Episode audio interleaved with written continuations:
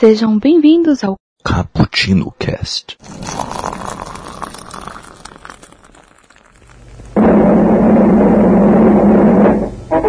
Aqui estão as manchetes de todo mundo e as mais importantes notícias locais. O seu repórter Esso lhe é oferecido pela Esso Brasileiro de Petróleo e pelo seu revendedor Esso. Omniografo, com este nome tão hibridamente composto, inaugurou-se ontem às duas horas da tarde em uma sala à Rua do Ouvidor, um aparelho que projeta sobre uma tela colocada ao fundo da sala diversos espetáculos e cenas animadas por meio de uma série enorme de fotografias. Cremos ser este mesmo aparelho a que se dá o nome de cinematógrafo. Em uma sala quadrangular, iluminada por lâmpadas elétricas de Edison, paredes pintadas de vermelho escuro, estão umas 200 cadeiras dispostas em filas e voltadas para o fundo da sala, onde se acha colocada em uma altura conveniente a tela refletora, que deve medir 2 metros de altura aproximadamente. O aparelho se acha por detrás dos espectadores, em um pequeno gabinete fechado, colocado entre as duas portas de entrada. Apaga-se a luz elétrica, fica a sala em trevas e na tela dos fundos aparece a projeção luminosa, a princípio fixa e apenas esboçada, mas vai pouco a pouco se destacando.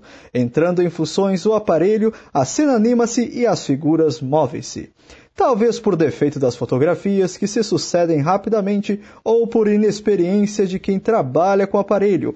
Algumas cenas movem-se indistintamente em vibrações confusas, outras, porém, ressaltavam nítidas, firmes, acusando-se um relevo extraordinário, dando magnífica impressão de vida real.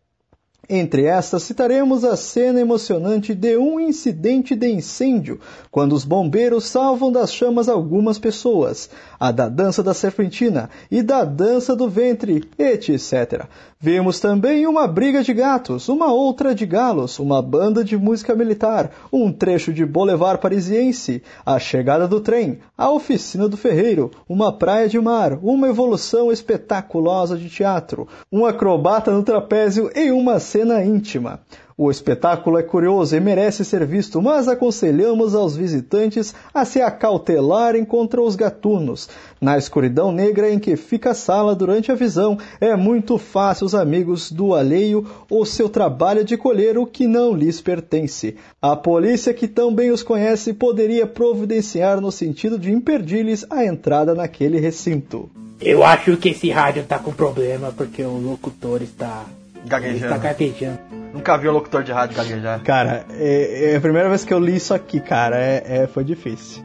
Pois bem, olá galera que curte cafeína, sejam bem-vindos a mais um Cappuccino Cast. Eu sou o Mike, eu tô aqui bebendo cafezinho e pensando que, né, saudade das chanchadas. E aqui comigo está Nelson Nascimento. Se apresenta aí, Nelson. Fala galera, aqui é o Nelson, eu estou tomando um cafezinho com meu avô e eu descobri que o nome dele não é Zé Gonçalves. O nome dele é Zé Pequeno. Porra. e aqui. Não, o apelido do meu avô realmente era Zé Pequeno. Sério? Jura? Ai, Agora cara, vai se ser eu- pra sempre. Cara, se eu encontrasse Agora eu tô com teu. medo. É, é, porra. Se eu encontrasse teu voo na rua por aí, né? Bah. E é, Mike, no e pé aqui ou na comigo mão? também está e.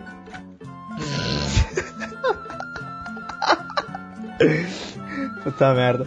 E aqui comigo também está Iago. Iago, se apresenta aí. Fala galera, que tá falando é o Iago. Tava aqui bebendo um café e pensando que com uma câmera e uma ideia na mão você pode fazer qualquer coisa. Moço, e vai longe, cara. Cria-se mundos e. e desmundos também. Utopias e distopias, né?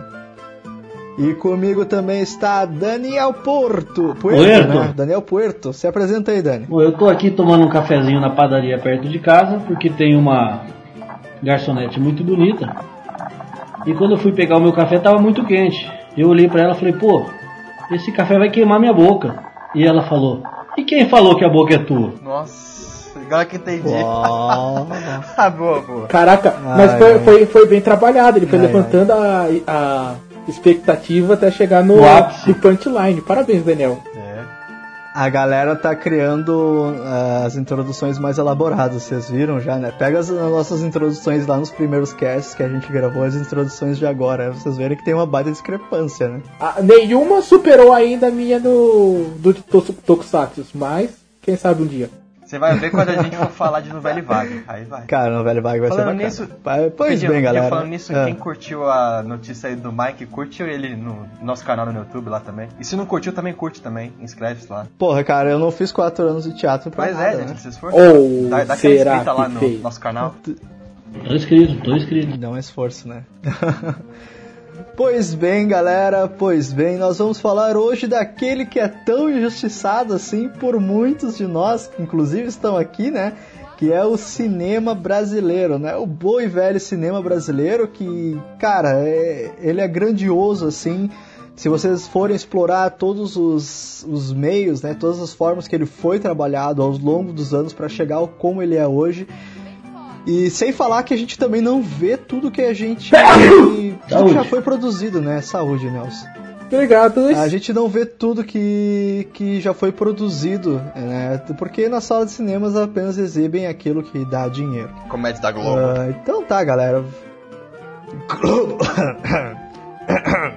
Ou não, né, Mike? Ah, a gente vai então. descobrir daqui a pouco que ah, não necessariamente o que daria dinheiro é o que é o que vai pra sala de cinema. Tem uns, uns interesses um pouco mais escusos pra decidir o que, que vai pro cinema e o que, que não vai pro cinema quando a gente fala de filmes nacionais. Não, é, cara, mas é meio relativo, porque o grande marketing vai pra cima daquilo que a grande mídia quer que a gente assista. Então, não, É o exatamente. que a grande O- mídia quer colocar nos nossos olhos, entende? a grande mídia, né? Que é a Mas- grande mídia que faz os filmes, ah, os filmes que são comerciais no Brasil, que é praticamente nós só temos uma, uma produtora de fato, né? De grandes filmes. Que é a. Será? Ah, aqui você assiste os grandes blockbusters nacionais, se a gente pode chamar assim, é só uma. Ah. Não é que é os E os melhores. Dez Mandamentos? Ah, aí, é, aí é outra coisa, cara. Isso, isso aí é um blockbuster artificial. Não é. Ainda não virou. É, calma aí. É que, que ainda não virou a, a grande, assim. Quando, quando tiver ali, provavelmente. Só lançou um até agora. Tá, vamos começar o cast, então quando a gente chegar nessa época da história a gente cita eles, né? Eu fico nervoso. Ah, calma, calma, calma, guarda, guarda pra daqui a pouco. Ah, pois bem, galera, ah, a gente vai falar do cinema aqui no, no Brasil, né? E a primeira exibição cinematográfica no Brasil aconteceu em julho de 1896, né? Ele foi no Cinematográfico Parisiense, que foi criado em um lugar adaptado que hoje funciona como o Teatro Glauber Rocha, né? Gran- Grande Glauber Rocha do O Deus e o Diabo na Terra do Sol. É esse o nome filme, acertei? Acertou. O Glauber ele gostava Aí, de uns títulos meio esquisitos. É, ele gostava Zé Menino contra o Demônio da Morte. Umas paradas bem. Terra- Mas, cara, os Terra títulos esquisitos também. em filme brasileiro é o que mais tem, Mas cara. eu gostava, né? Não, é que a gente tinha uma, uma certa É bacana, vibe já bacana, do. cara, eu gosto. Oi? É bacana títulos esquisitos em filmes, eu acho massa. O que eu acho mais estranho é aquele quando chegou aqui o. Putz, Eu não lembro qual que é o nome original, mas meu ódio será a tua herança. Ah, é. Do Zé do Caixão? Não, isso daí é a meia-noite e entrarei no teu túmulo. Isso. é que você tem noção de título, é um faroeste americano. É, cara, Ah, os nomes de faroeste quando chegaram aqui no Brasil eram magníficos, cara. O, Era bom, era bom, era The bom. Wild Bunch. o homem que matou o. Facínora também não tem nada a ver com, com o nome original. Então eu acho que o Glauber ele bebeu muito dessa fonte. A gente vai falar um pouco sobre isso daqui a pouco, até porque o Deus e o Diabo na Terra do Sol, ah, como o nome já meio que deixa, pode fazer você entender, ele tem alguma coisa a ver sim com os ah, antigos faroestes americanos. Então Sim, não, ele é- deve ter. Sim, não, ele é um faroeste quase praticamente brasileiro. Então, mas se ele É, um é, faroeste brasileiro, brasileiro. ele não é exatamente um faroeste. né? Faroeste, eu tô falando o, o gênero. É, o É gênero. que a gente fala do gênero, É, no gênero. gênero, não no contexto. Tá, aí sim. Aí eu posso concordar com você. Mas continua. Tá. Ah, bom, continuando aqui, o... hoje funciona o Teatro Glauber Rocha, né? E, e os proprietários desse teatro, quando, quando ele abriu como cinema, era o Pascoal Segreto e o José Roberto Cunha Salles. Salles, Salles, Salles. Tô saindo, tô saindo, tô saindo. Ah, dando ênfase no sobrenome, né? Parece que tava tendo um orgasmo, cara. Salles. Salles, tá ligado a Mônica no Friends? Seven, Seven, Seven. É, Pois bem, ele o assiste Friends. Que nojo. É, eu não assisto, mas isso aqui não é cast de série, por isso que eu fiquei quieto, né? mas tudo bem. Ah, o primeiro cinema foi inaugurado em 1909 como Cinema Soberano, que hoje é chamado de Cine Iris, que também fica no, no Rio de Janeiro, né? E, bom, a gente vai entrar numa discrepância da história aqui, porque há alguns eh, livros de história, né, e alguns documentos que contam que o primeiro filme a ser exibido foi a saída dos trabalhadores da fábrica Lumière, que é aquele filme famoso dos irmãos Lumière, né, que é um filme de eh, poucos segundos, 10, 15 segundos, não, não lembro, que mostra trabalhadores saindo de uma fábrica, né? E há uma polêmica nesse filme que dizem que ele é um filme de ficção e não ah, um, um registro documental, pois quando os trabalhadores saem da fábrica, e nenhum deles olha para a câmera, né? E naquela época eles acabariam ah, se assustando com o aparato que estava diante deles. Ah, e também é, alguns dizem que o responsável pelas primeiras imagens vistas no cinema foi um italiano, um ambulante italiano chamado Vittorio Di Maio, né? E o evento aconteceu no Cassino Fluminense em Pe- Petrópolis. É, a gente não sabe ao certo qual das duas exibições ocorreu primeiro no Brasil, porque quando o cinema estourou ele já foi com tudo, né? É, Paris começou a produzir os seus filmes lá e o, o cinematográfico começou a ser distribuído ao redor do mundo e todo mundo começou a fazer filme que nem louco, que nem hoje, né? É, celulares são distribuídos das mãos das pessoas e as pessoas produzem, né? Uma câmera na mão e uma ideia na cabeça, né? É, mas. ah, Aqui, o, ah, Desculpa, Mike, é, interromper. Ah, só queria Não, lembrar. ah, lembrar não, é, pontuar aqui, eu sei que você também sabe, porque assim como, como eu, você é um entusiasta desse período. Entusiasta não, mas você dá uma estudada também nesse período do cinema mundial. E Aham. a gente sabe que muitas vezes esses pequenos filmes, eles eram feitos meio que a toque de caixa, tipo, você tinha que fazer bastante, porque tinha certos estabelecimentos da época, eu não lembro o nome, é, não é Pomponier, é... Não, bomboniere Ah, é de, esqueci o de- nome. de doce. é. Eu sei o que você tá falando, também esqueci. Ah, que saco. Boulevard. Boulevard, os isso. Nickelodeons, os Boulevards. É, Ok. os Nickelodeons também. Eles eram ambientes que passavam é, entretenimento.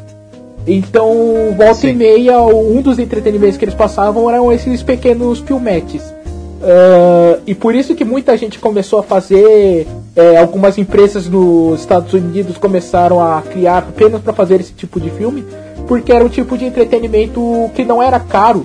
Então a classe média ela conseguia assistir e ele tinha aquela aquele ar mais né, nobre.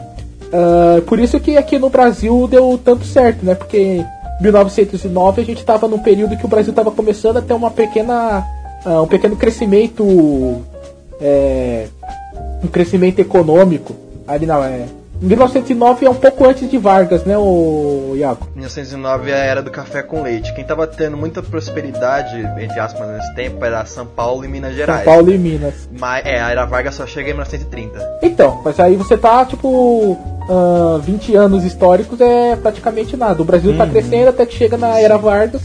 Então, você tem uma classe média que tá emergendo e que precisa fazer coisas que classe média fazem. E entre essas coisas tá assistir filmes. Exatamente. Não, e, e sem falar que também era, era um lugar de entretenimento e de informação também, né? É, com as guerras eclodindo, os cinemas também lotavam de gente buscando notícias do que estava acontecendo ao redor do mundo. Até porque era um negócio novo, né? Você vir lá ver um filme. Era uma coisa bem, bem recente. Sim, sim, e era uma experiência também, né, cara? Porque criou-se um, um novo modelo de arte, é, um novo modelo de, de cultural, digamos Criou-se assim. a sétima arte, né? O cinema, é, cinema existe de forma crua. Ah, Os povos, as nações que vão dando o seu modelo e sua estética a ele, né, que vão se adequando. E o Brasil passou desde cedo a, a produzir isso nos seus filmes, né? Em 1907 foi inaugurada a usina de Ribeirão Lages, que acabou regularizando o forne- fornecimento de energia para o Rio de Janeiro. E em menos de um ano, eles abriram nada mais nada menos que 18 novas salas de cinema no Rio de Janeiro. Ah, Cara, e lotava essas salas bastante, né? A gente tem registros em fotografia e também algumas imagens de pessoas fazendo filas e filas para poderem entrar no cinema e assistir o, o, a exibição da noite, né? Porque era mais de uma, pois eram exibições curtas, né? Uh, e a partir disso, em 1908, aconteceu o apogeu do período de intensa produção cinematográfica, que foi conhecido como, como Bela Época. Né? E foi nesse período que surgiu então o primeiro filme de ficção brasileira, que, de acordo com Paulo Emílio Sales de Gomes, Sales, Sales, Sales, uh, há dúvidas sobre o, o, título do filme. Né? Uh, eles dizem que o filme se chama Os Estranguladores, né? que tem como diretor Antônio Leal.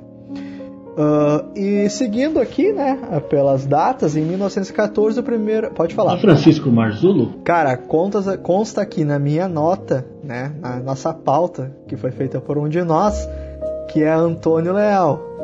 Mas podemos discutir isso. Eu pesquisaria se meu notebook não se auto-explodisse. E se tiver errado, gente, é, bota na minha conta. É, a gente já tá no. Não, é que o, o Dani já falou como é que é o nome dele? Francisco Marzulo. Francisco Marzulo. Pode ser. A gente sabe que os registros sobre a história do cinema do Brasil eles nunca foram muito claros. Registros sobre uh... o Brasil em si nunca foram muito claros, né? Imagina o cinema. Mas, na verdade, é, cara, o registro sobre o cinema nessa problema, época né? é um pouco escuso. Até porque, como a gente sabe, os filmes em si eles eram gravados em acetato de prata? Celuloide. De celuloide. Não, é, tá, eles foram é, substituídos por prata. Mas uh, acetato é uma. é um composto orgânico, então ele pega fogo muito fácil. Sim. Então muitos Sim, filmes simplesmente se perderam. Então, pra você fazer esse trabalho de arqueologia cinematográfica, é uma coisa muito complexa, porque é, complexa, porque muitas vezes os filmes que a gente consegue recuperar eram os filmes que não tinham muita relevância na hora, a gente não sabe muito bem. Uh, quem faz um trabalho bastante forte nisso lá fora é o Martin Scorsese, que ele tem uma empresa de para tentar recuperar esses filmes antigos, mas é sempre muito complexo você falar de uh, quando você começa a falar de história do cinema, de falar quem foi primeiro, quem fez primeiro, qual que era o como é que era esse filme, porque muitas vezes simplesmente se perdeu essas, essas informações. Eu acho que nem tinha muito registro também nessa época. Ninguém registrava. Também não tinha porquê, né, cara? 1908 no Brasil, o pessoal nem tá preocupado. É, e... Ah, e só, só dando o espaço hoje... pro Daniel aí, tinha Pode dois falar, diretores, tá? É, tanto o Antônio Leal como o Francisco Marzulo. Graças a Deus a pauta não tá errada. Mas é, é aquela coisa, né? Essa questão dos registros de cinema, é, realmente muita coisa se perdeu. Uh, e cara, é, acho que havia uma tentativa de fazer registro sim, porque era uma parte da história que estava sendo construída, né? A sétima arte. E hoje isso é um pouco quase que irrelevante, né? Porque se produz filme adoidado. Sempre se produziu filme adoidado mas uh, a técnica cinematográfica que ela ainda uh, ela muitas vezes ela vai se reformando ao longo dos anos ela estava tomando formas ali né até chegar a, a estética que conhecemos hoje que é muito flexível por assim dizer porque a gente pode dar várias formas a ela mas é, realmente o trabalho essa arqueologia cinematográfica gostei dessa desse, desse termo, Nelson. Gostei, vou começar a usá-lo. Valeu!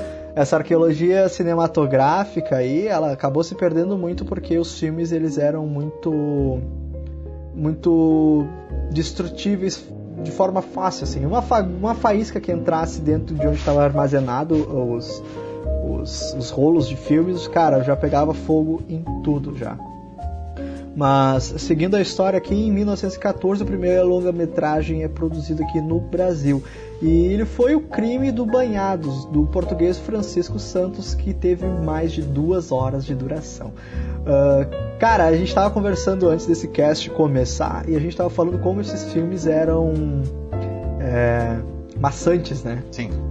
É, os filmes de antigamente, né? Porque a gente está acostumado hoje com uma. Linguagem uma, mais rápida. Uma linguagem mais apurada, exatamente. É que o. Querendo ou não, como a gente conversou lá no do 24 frames por café. Acertei, vai? Isso. Yes! Isso. Então, a gente conversou ali que o, essa linguagem mais moderna que a gente tem, ela começou bem lá pra década de 20, década de 30.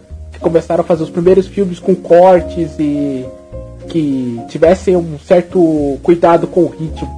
Então, até ali era muito um negócio muito experimental. Uh, eu tô lendo um livro, inclusive, que ele fala que o, muitas vezes uh, a galera considera que esses primeiros filmes eles não são considerados filmes de fato. É, são considerados filmes, mas mais como registro histórico e não como obras de arte. De tão uh, problemáticos que eles eram. Bacana. Pois bem, seguindo aqui nossa história, deu uma travadinha aqui, desculpa. Uh, seguindo aqui, uh, entre 1923 e 1933, o cinema brasileiro viveu uma expansão onde foram produzidos 120 novos títulos, nos chamados ciclos regionais. Né? É, várias cidades, é, como Minas Gerais, produzem filmes por iniciativa de imigrantes e produtores independentes na época. Né? Na Amazônia, o português Silvino Santos realiza é, filmagens documentais que ainda são realizadas, é, produções também em Campinas, Recife e aqui no estado de onde o, este host vos fala, no Rio Grande do Sul. Uh, Vocês que é também co... manjam tá, um pouquinho de fazer Pode filme, o Nelson também manja um pouquinho de química. Era barato assim fazer filme naquela época? Até com acetato de prata, acho que o Nelson falou e tal. Era Não, acetato, assim. acetato de prata foi o depois. Tá, foi uh, primeiro é acetato de celuloide. Se eu não me engano, eu fiz uma prática na faculdade que eu fiz é, acetato de celulose que deve ser um dos materiais de partida para fazer esses filmes, não é algo muito complexo. O problema é que queima muito fácil. Acredito que naquela época o, o custo era não era grande para fazer esse tipo de, é, de material. Até porque era produzido em grande escala também, né? Porque estava se tendo uma, uma uma, necessidade de ter o um material muito. que era produzido muitos filmes, né? Então eles precisavam ter bastante é, eles pegavam o pessoal do teatro também, né? Pra, pra atuar, então não devia ser uma, um custo muito caro naquela época, assim, de nossa, ator famoso, essas coisas. Acho que não, nem tinha, né? É que, cara, pegava-se atores do teatro, né, cara? É, é, aqui não. Mas lá fora, década de 30, você já começa a aparecer as primeiras é, grandes estrelas de Hollywood. É, não, lá fora, assim, tô falando aqui mesmo, que aqui mesmo eu lembro que eu vi uma. que era época bem assim de pessoa do teatro ligar pro cinema, então. É que em 1930 foi quando começou o, a época do cinema falado por aí, né? Então. As coisas começaram a ficar um pouco mais caras. Ah, entendi. É, então, ter, ter cabível você imaginar que naquela época você imaginava 120 filmes, cara. Só realmente. É, é, que no Brasil também demorou um pouco para chegar, né, cara? O, o, primeiro filme falado, etc e tal. O que? Do Brasil demorou para chegar alguma coisa? Não, isso não existe. Isso é calúnia. no Brasil ainda não chegou. não chegou, né? E, bom, os filmes brasileiros passaram a ter um pouco de dificuldade de exibição, de, de exibição nessa época porque eles tiveram uma queda na produção bem violenta, né? E foi bem nessa época também que surgiram as revistas mais especializadas em cinema e começaram a se difundir os mitos e as estrelas de Hollywood. Uh, dessa época aqui no Brasil, vocês se lembram de alguma. Vocês se lembram como se vocês fossem dessa época? Conhece, né? Só eu sou mais velho aqui. Vocês conhecem. Pô, mas é de 1930, não, cara? Quase, de 40. Não, de 40. É, de 40. 42. Chega lá. É. tá, mas aí nessa época, assim, quais são as grandes estrelas do cinema brasileiro? Alguma que vem na mente? Carmen Miranda. Ainda não. Ainda não. O máximo que eu vou me lembrar é da Carmen Miranda na década de 40, mas 30 não, pô. Que se tornou uma estrela. Alô, Alô Brasil 1935. Ah, já é de 35? Já é de 35. Eu achei que já era 40, 45, Também. ali no período de. 1935. Mas faz sentido, porque uh, os Estados Unidos nessa época já estava passando por um período de crescimento econômico, né, o Iago? Eu não sei porque eu tô falando tanto de história hoje. calma, tá bizarro. Não, a gente tá falando calma, de história, calma. cara. É, é, os Estados Unidos não tava passando. Os Estados Unidos teve a crise em 29 eles estavam se reerguendo ainda, só depois na década de 40, mais ou menos. Então, foi o que eu falei, eles estavam passando por um período de crescimento econômico. Ah, não, não, então, mas no, entre a década de 30 e a década de 40, eles não teve um crescimento assim, ele teve que se recuperar de uma crise que ele, que ele teve, entendeu? Não era bem um crescimento, o crescimento mesmo foi teve na década de 20, antes, depois. Mas não era a época lá do plano Marshall? Não, New Deal, o plano Marshall tá parada. É, o New Deal, mas o New Deal tá. servia para recuperar a economia, não fazer ela crescer, entendeu? É isso que dá o químico querer falar de história. Eu vou voltar para a parte que eu entendo um pouco mais. uh, pois bem, nessa época também, é, nesse período todo, acabaram surgindo também alguns cinejornais, né? Que foi bem aquela coisa que eu falei, que era um cinema que, além de exibição de filmes, eles também exibiam notícias sobre o que estava acontecendo no mundo, né? E o Brasil também não ficou é, muito atrás disso. Né? Até 1935, mais ou menos, existiram 51 cinejornais. Uh, mas isso com o tempo foi acabando, foi diminuindo e hoje nós só temos o cinema como nós é, conhecemos. Uh, era interessante, né, cara? Uh, eles têm essa aproximação com, com, com o público. É, de querer noticiar o que estava acontecendo, né? E de certa forma isso acaba se tornando é, o nascimento do documentário também, né? Até, até porque era um pouquinho mais barato na época, né? Você fazer alguma coisa no pro público geral assim, cinemas do que transmitir, por exemplo, na rádio. Tem que fazer outra rádio, tem que fazer alguma coisa uhum. Tipo, você até abrir uma uhum. de rádio, alguma coisa, tem um custo maior. Então o cara só ia lá, gravava a notícia e mandava depois pra tela do cinema. Pagava o seu, o seu conto de é. réis, né? Sei lá qual era o dinheiro da época. o era, cruzeiro, era sei lá. Pô, pô, quantos de réis eu fui, fui muito atrás, Era cruzado né, já. Era cruzado, era cruzado. Beleza, então. E, e, o primeiro, a gente estava falando sobre som, né, do cinema falado. Em 1927 surgiu o cantor de jazz, né? Primeiro filme falado da história, filme polêmico. E em Brasil, em 1929, chegou Acabaram-se os Otários, de Luiz de Barros, que foi o primeiro filme sonoro brasileiro e era uma comédia, né? O Brasil já mostrando que gostava de fazer comédia desses. Cara, esse é um traço do brasileiro, né? Ele, nós sempre, às vezes, é até um problema bastante grande.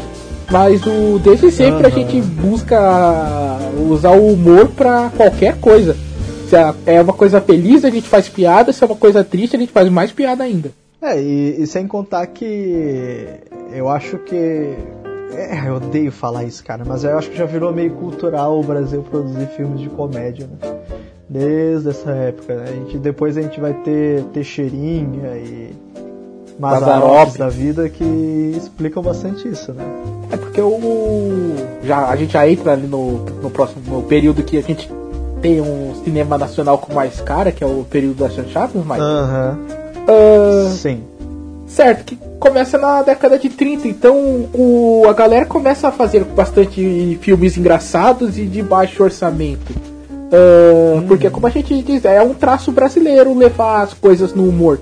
E nesse período, um jornalista estava assistindo esses filmes e ele chamou os filmes de chanchadas, que é da ideia de uma coisa que tenha sido feita com pouco dinheiro e, e, e mal é, executada. É, eu só quero abrir uma aspas aqui. Uh, o que, que aconteceu nesse período, né, para começar a ter tanta proliferação assim de filmes de comédia? Uh, os filmes falados de Hollywood estavam tendo dificuldade de entrar no, no, no, mercado brasileiro por deficiências de sala e pelo problema da língua. É, não era todo mundo e praticamente ou praticamente ninguém entendia o inglês, né? Então, nessa época, entre 1930 e 31, foram produzidos quase 30 longas de ficção e, mas por causa de, dos custos, os filmes ficaram situados, se concentraram mais a produção, né, em Rio e São Paulo. E desculpa te interromper, Nelson, eu só queria fazer esse adendo. Posso também fazer mais um adendo rapidinho aqui do contexto histórico? É que na, na década de 30 também, depois da década de 40, quando Vargas assumiu, um dos principais objetivos dele também era incentivar muito a indústria nacional brasileira. E sim, muitos. Começou a surgir alguns estúdios brasileiros, tudo certinho no, né, nesse tempo, porque foi um sentido até governamental e, e, e da, da própria indústria mesmo pedindo mais filmes nacionais. Então, Sim, é, sim. é, en- então por isso que foi produzido tanta, é, tantos filmes voltados pro público, porque era um incentivo à indústria. Então era Aham. uma coisa bem comercial mesmo. Essas comédias, umas coisas mais carnavalescas, mais burlescas, as, umas coisas bem E sabe assim. o que é engraçado, cara? Ah, pra quem não sabe, eu trabalho num, num programa de, de, de exibição de filmes para idosos, né? Eu sou voluntário lá. E a gente sempre escuta os idosos para saber que tipo de filmes eles gostariam de assistir. Porque eu e mais uma amiga minha, a gente que seleciona os filmes e leva para eles escolher, né? É quinzenal, então a gente leva dois filmes, a cada 15 dias eles escolhem o filme que eles querem. E eles sempre pedem filmes nacionais e os mais antigos e, e esses de comédia pastelão, né? Porque era o filme que justamente eles assistiam na época, né? Por causa disso tudo que a gente tá falando Eram os aqui. blockbusters dele, né? Entre aspas, da época. Eram E é de fácil entendimento. Exatamente, cara, exatamente. E é de Cara, fácil entendimento ver também, os cara. Trapalhões, Mazarop, Teixeirinha, filmes é, os filmes com da. temática mais sertaneja, assim. filmes da Carmen Miranda sabe? também estouraram nessa época, que é filmes de cantores brasileiros também. Exatamente. Os Carito. Exatamente, é. Aqui na minha cidade tem um pequeno museuzinho da cidade. Um do- das peças mais bacanas que ele tem é o projetor do cinema, que na época era um cinema, hoje é um teatro. Deve estar fechado. Ah, mas tem um projetorzinho que era usado nessa época. É um bicho gigantesco, assim, me assusta, mas é, é bacana de se olhar, assim.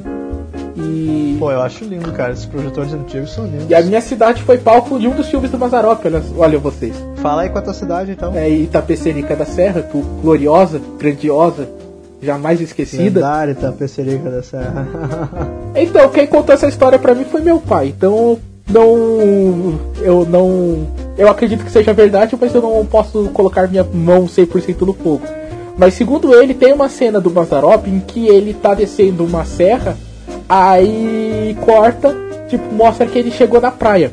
Em um dos filmes dele. E essa é uma cena que era, ficou muito marcante pra, na, na época. E Aham. essa, essa cena em que ele tá descendo a serra teria sido gravada na praça principal aqui da cidade. Que é o.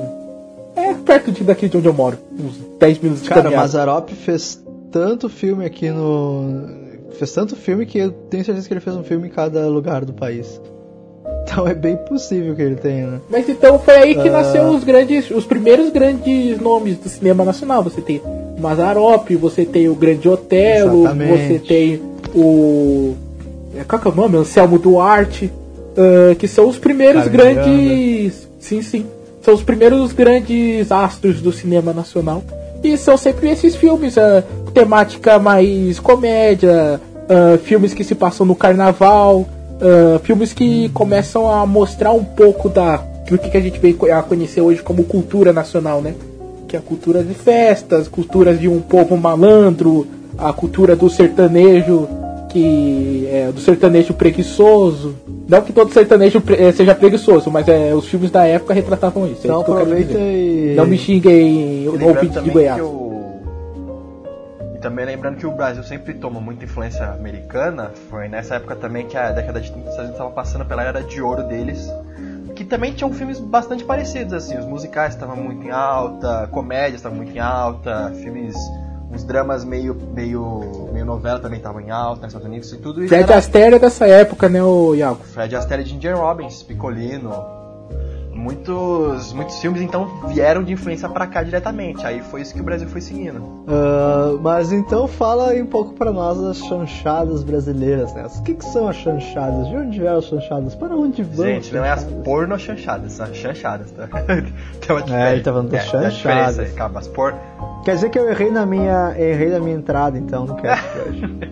Oh, que vacilo. As porno chanchadas são lá pra década de 70, 80. Tá, Nelson, fala das chanchadas pra nós. Então, as chanchadas é aquilo que eu disse, são filmes ah, que foram feitos com orçamentos baixos, que são filmes ah, de comédia, geralmente, e que eles são. é, eles têm uma cara meio ordinária, um- uma cara mais simples de sua execução, mas que são aquela levada de.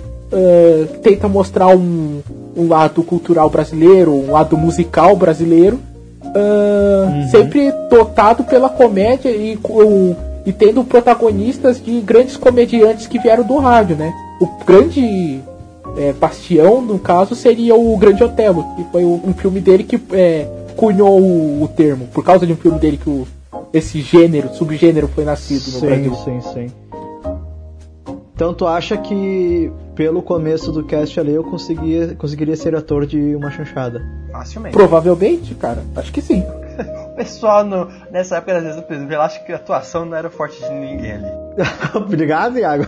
Brincadeira, Mike. Obrigado. É, eu Cara, eu já fiz o eu já fiz o Edgar do Bonitinha Mais Ordinária É no sério? teatro, cara. Sim, é Então quer sério. dizer que eu tô, E- eu tô a um passo, cara. Puta, isso eu queria muito ter visto, cara. Isso é muito da hora. Adoro Bonitinho Ordinário. Eu tenho vídeo, tem vídeo, tem vídeo. Tá com alguém aí que eu não sei quem é, mas tá, tá em algum lugar aí. Uma vez uma hora eu pego e mostro pra vocês. Ou não. Eu já vi. Tu não viu nada, cara. Te mostrei foto. Ah, eu vi fotos, então. Alguma coisa eu vi. Hum. Ah, Mas então as chanchadas elas eram um grande destaque para a indústria cinematográfica brasileira. Né? Elas tiveram uma grande repercussão e também um grande público. Ficaram conhecidas como um, do, um dos- das, das formas de cinema aqui do, do país. É interessante, cara. é, essas chanchadas aí, vocês chegaram a, ter, a- a assistir alguma que vocês lembrem, assim? Olha só, eu fiz dever de casa, eu assisti. Ah, Qual, então? Diz pra nós, conta a tua experiência. Então, cara, mas eu assisti, eu tava meio. ah, só peguei e assisti pra ver mais o. Eu não lembro exatamente qual era o nome, mas era. Era do Grande Otelo, se eu não me engano.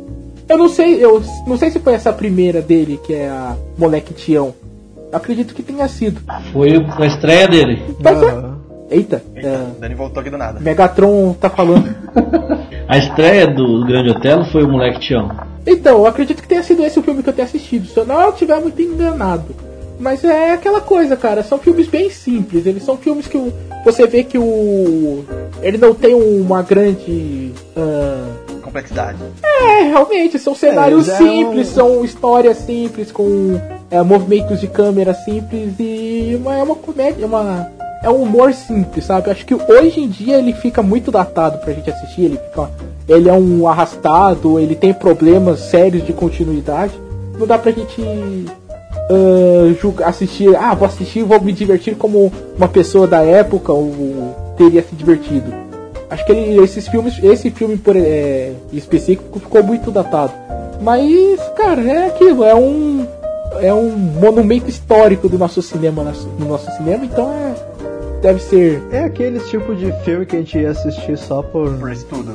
por assistir, né? Pra Só por prazer. sentar, comer um pouquinho de boa, relaxar. E assim, por prazer, exatamente. Eu gosto de Cara, ainda. eu não, eu não lembro de ter assistido não. Mas assim, eu, eu- pelo que eu vi, é assim, eram, eram filmes que o público gostava, mas os críticos odiavam. Eles diziam que não era cinema até. É, É, porque numa coisa muito. É jogada, era uma coisa muito comercial, não tinha nem preocupação muito assim em ter. Não, não é nem comercial, Yaga, que é uma coisa é amadora praticamente, sabe? Não tem muita. você sabe o que, que é Ah, chance? não, Não é, não é mas, amador, eles tinham cara. preocupação, eles tinham preocupação comercial porque eles queriam vender, né? Então por isso que era bem focado em comédia, tal, era uma coisa que agradava todo mundo. Você sabe o que quer dizer chanchado em espanhol? Explique. Porcaria. Sério? Sério. que legal, não sabia. Sim, foi o que eu falei, que é o. Ah, foi um jornalista é que- que... Um jornalista ele tava fazendo a crítica desse menino Tião. Aí ele tava procurando um termo, ele falou esse termo, esse filme é uma chanchada. Ele é uma coisa. Tipo, É que se a gente pegar um. A gente pegar essas etimologias de palavra, cara, a gente fala bacana o tempo todo. Bacana vem de bacanal, Sim. né? Todo mundo sabe que é coisa de safadeza lá da época dos gregos e Da tal. porno chanchada. é, bacanal da Isso tá Tem uma, um Ah, palavrão claro. que é muito usado que ele. Lá em Portugal ele significa bolsa pequena. Acho que pelo, pelo significado pera- todo mundo já sabe o que, que é o palavrão. Aham. Então fala aí que o Kaique vai colocar quem for editar esse cast vai colocar tua voz. Sou eu. Então põe aí o- a voz esplendorosa do Nelson falando essa palavra em espanhol. Não, é, não é espanhol, é português de Portugal. E eu, eu não falarei esse palavrão hoje. Hoje eu tô aqui. A gente põe Ah, um pi, o Daniel põe um pi. Por favor, fala. Pô, se, bem, que- se bem que colocar um pi bem aí onde ele tá falando, é... minha mulher não vai gostar. Ah, tá bom, vamos seguir aqui então, vamos focar aqui no cast.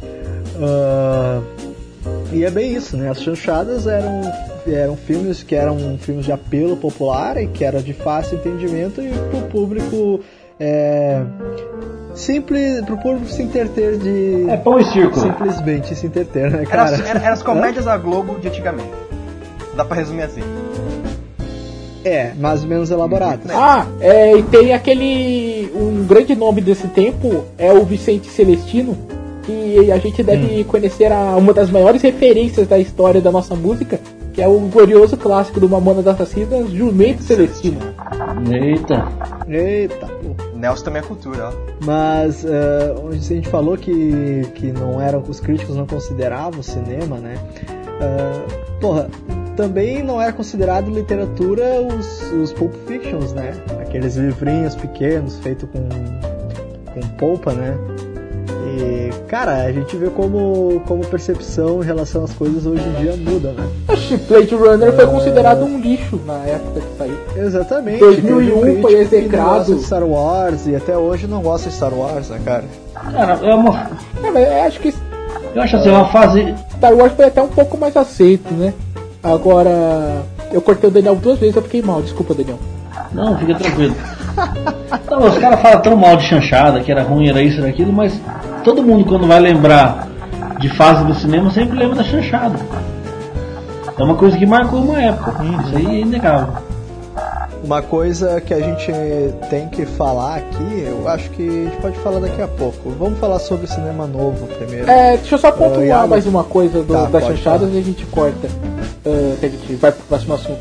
Mas é um pouco complicado de a gente falar, porque eram filmes tão pobres que a gente fala, ah, você assistiu aquele filme do Mazarop e três pontinhos, ferrou, porque é, são tudo muito parecidos. Então, pra você decorar e dizer, ah, esse foi o que aconteceu, tal coisa, ferrou. Cara, mas é, é muito, muito gratificante tu tá na sala de cinema e ver os velhinhos todos lá dando risadas pro, pro Mazarop depois que o filme termina todos eles apla- aplaudem, sabe? Isso é, isso é bem bacana, sabe? Só quem viveu a época que realmente vai dizer como a experiência de sentar na sala do cinema em uma tarde à noite ou levar o seu parceiro, né? Ou parceira até a sala de cinema e poder experimentar esses filmes, né? Independente de toda a crítica que há sobre eles, é, gosto sempre vai ser gosto. É, isso vai ser até o fim vai ser vai ser assim. Até porque ninguém leva crítico ao- a sério, né? É, cara, a gente, eu, eu particularmente eu gosto muito de ler críticas pra para concordar ou pra discordar do crítico ou pra pegar algum filme que talvez eu possa gostar de assistir, sabe? Eu peguei muitos filmes que que eu considero hoje grandes filmes na minha vida por parte de críticas que eu, que eu li ou que eu assistia. Né? Tem um cara que faz umas críticas sobre alguns filmes, ele- de vez em quando ele usa chapéu, às vezes não. Ele ainda tá indeciso.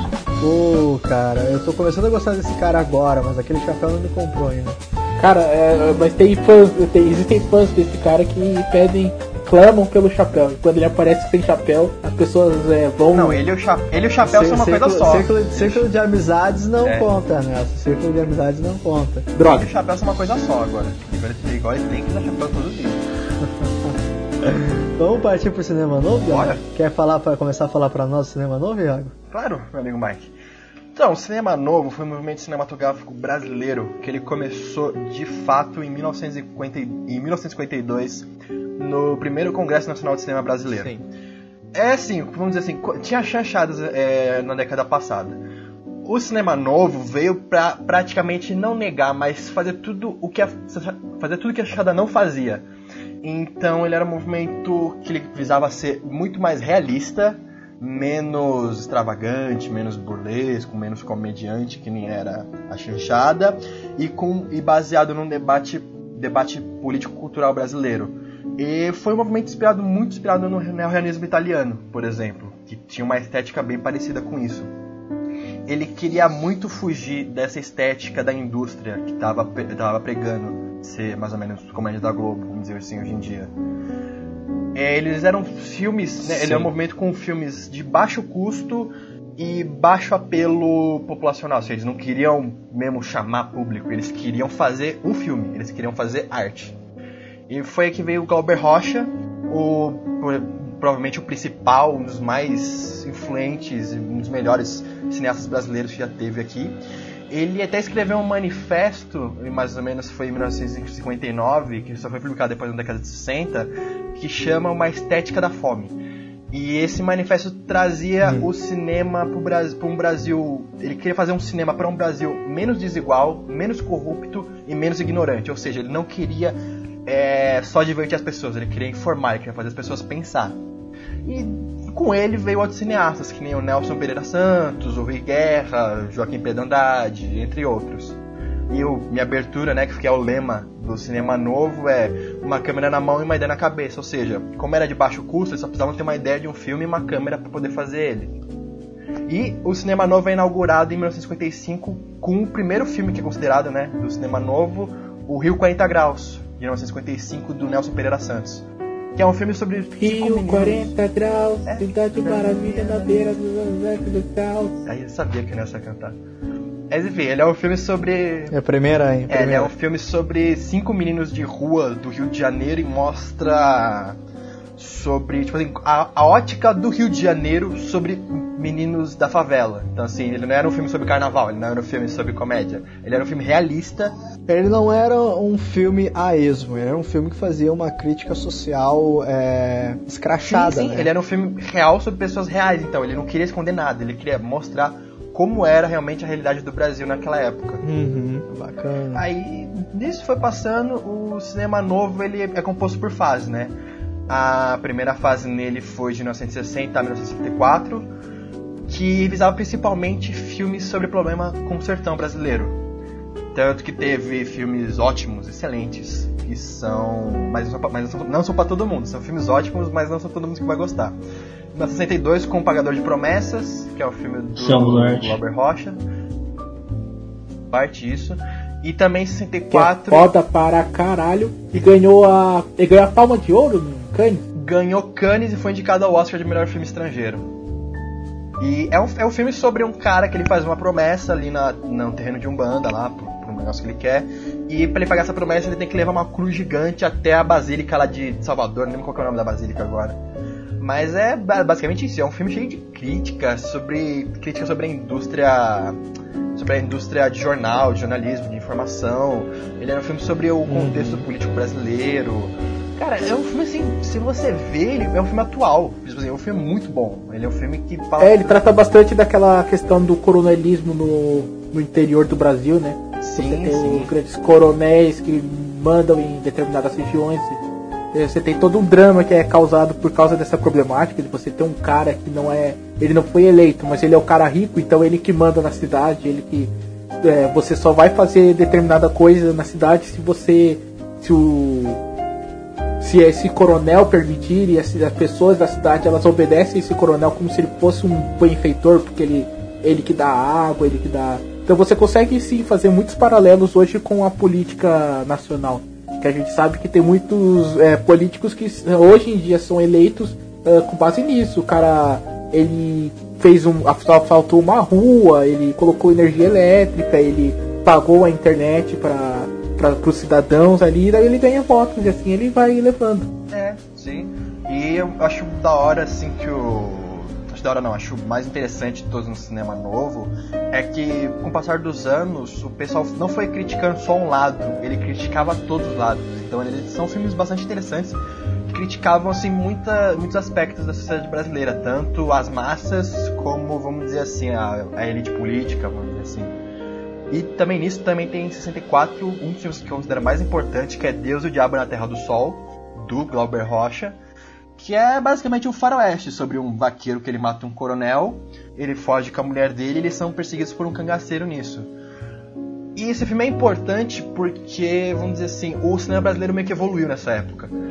quando ele tinha aquelas chanchadas que se preocupava bem pouco os filmes dele, nesse não, o Glauber Rocha realmente ele era um ótimo diretor. Ele sabia saber movimento de câmera, ele sabia fazer angulação, trabalhar a mise-en-scène, trabalhar os atores dele.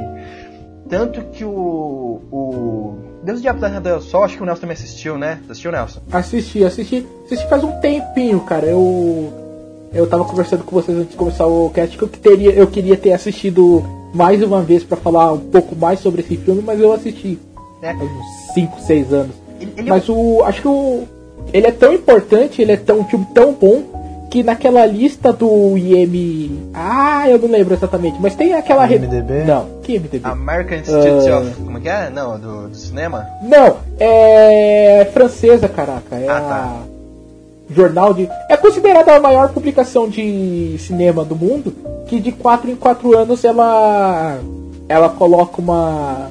Ela faz uma lista com os grandes cineastas da nossa da época, né? No caso, eles estão fazendo, obviamente, nosso para escolher qual que são os melhores filmes de todos os tempos. E Deus e o Diabo aparece na lista entre os 50 melhores filmes de todos os tempos, se eu não me engano. Que, ah, é 50, ah. é, então, mas é mesmo assim, cara, a gente é, sabe que uh, cinema nacional não é uma coisa que chega com muita facilidade no exterior. E, e a maioria da galera que eles fazem um levantamento, eles fazem uma edição especial para falar quem votou em quem e a galera que tava votando em Deus e Diabo não necessariamente era a galera brasileira. Tinha muita, é, muito americano, muito inglês que tava votando no. O Albert Rocha lá fora ele é muito mais famoso, muito mais reverenciado do que aqui dentro. Ah, o, o Scorsese conhece ele? É o Scorsese ou o Coppola que conhece ele? É o Scorsese, se eu não me engano. Não me engano se os dois conhecem É, ele, ele pegou muita referência, assim, do, do Glauber Rocha em alguns filmes dele. Um é que o Glauber, ele tinha, ele tinha um espírito, quando ele gravava, que você vê na da própria forma com que ele movimenta a câmera, na forma como ele edita, que você vê que tem uma energia ali, ele tem um grau de urgência. Você vê que, que não tinha gosta, filmes né? da época. Você vê que ele, que ele, realmente gosta de cinema. Você vê que ele sabe usar técnica de, de cinema, cara. Então eu gosto e, muito. E você consegue imaginar, você assiste um filme e você consegue perceber que o diretor, por mais que ele uh, esteja falando de uma coisa triste, mas ele tá se divertindo fazendo aquilo, sabe? Ele não tá fazendo aquilo como um emprego, ele tá fazendo aquilo como. Ele tá fazendo com amor. E é o mais importante para qualquer trabalho, né? Se divertir e ter tesão no que faz. É, eu, quando você vê Deus Diabo na Terra do Sol, é uma coisa bem legal que você vê assim, uma movimentação de atores, chega a ser bem teatral, chega a ser bem surrealista, vamos dizer assim, mas ao mesmo tempo uma pegada muito realista no contexto dela, sabe? É, é você vê o pessoal passando fome, você vê o pessoal com violência extrema, você vê críticas sobre religião. Então, assim, Deus e Alma Terra no Sol é uma coisa muito interessante para todo mundo ver como um estudo. Não vou dizer que é um filme divertido, ah, não pipoca pra ver, mas, cara, é um filme difícil. Mas quem encara pra ver vai ter uma experiência muito, muito gratificante, muito interessante você ficar vendo. E dá para resumir esse filme eh, praticamente em, em, em duas etapas. Que uma, a violência é comum quando as pessoas passam fome, ou seja, a violência em certos momentos vai ser inerente ao ser humano. E outra, é, a religião não vai resolver todos os problemas do Brasil.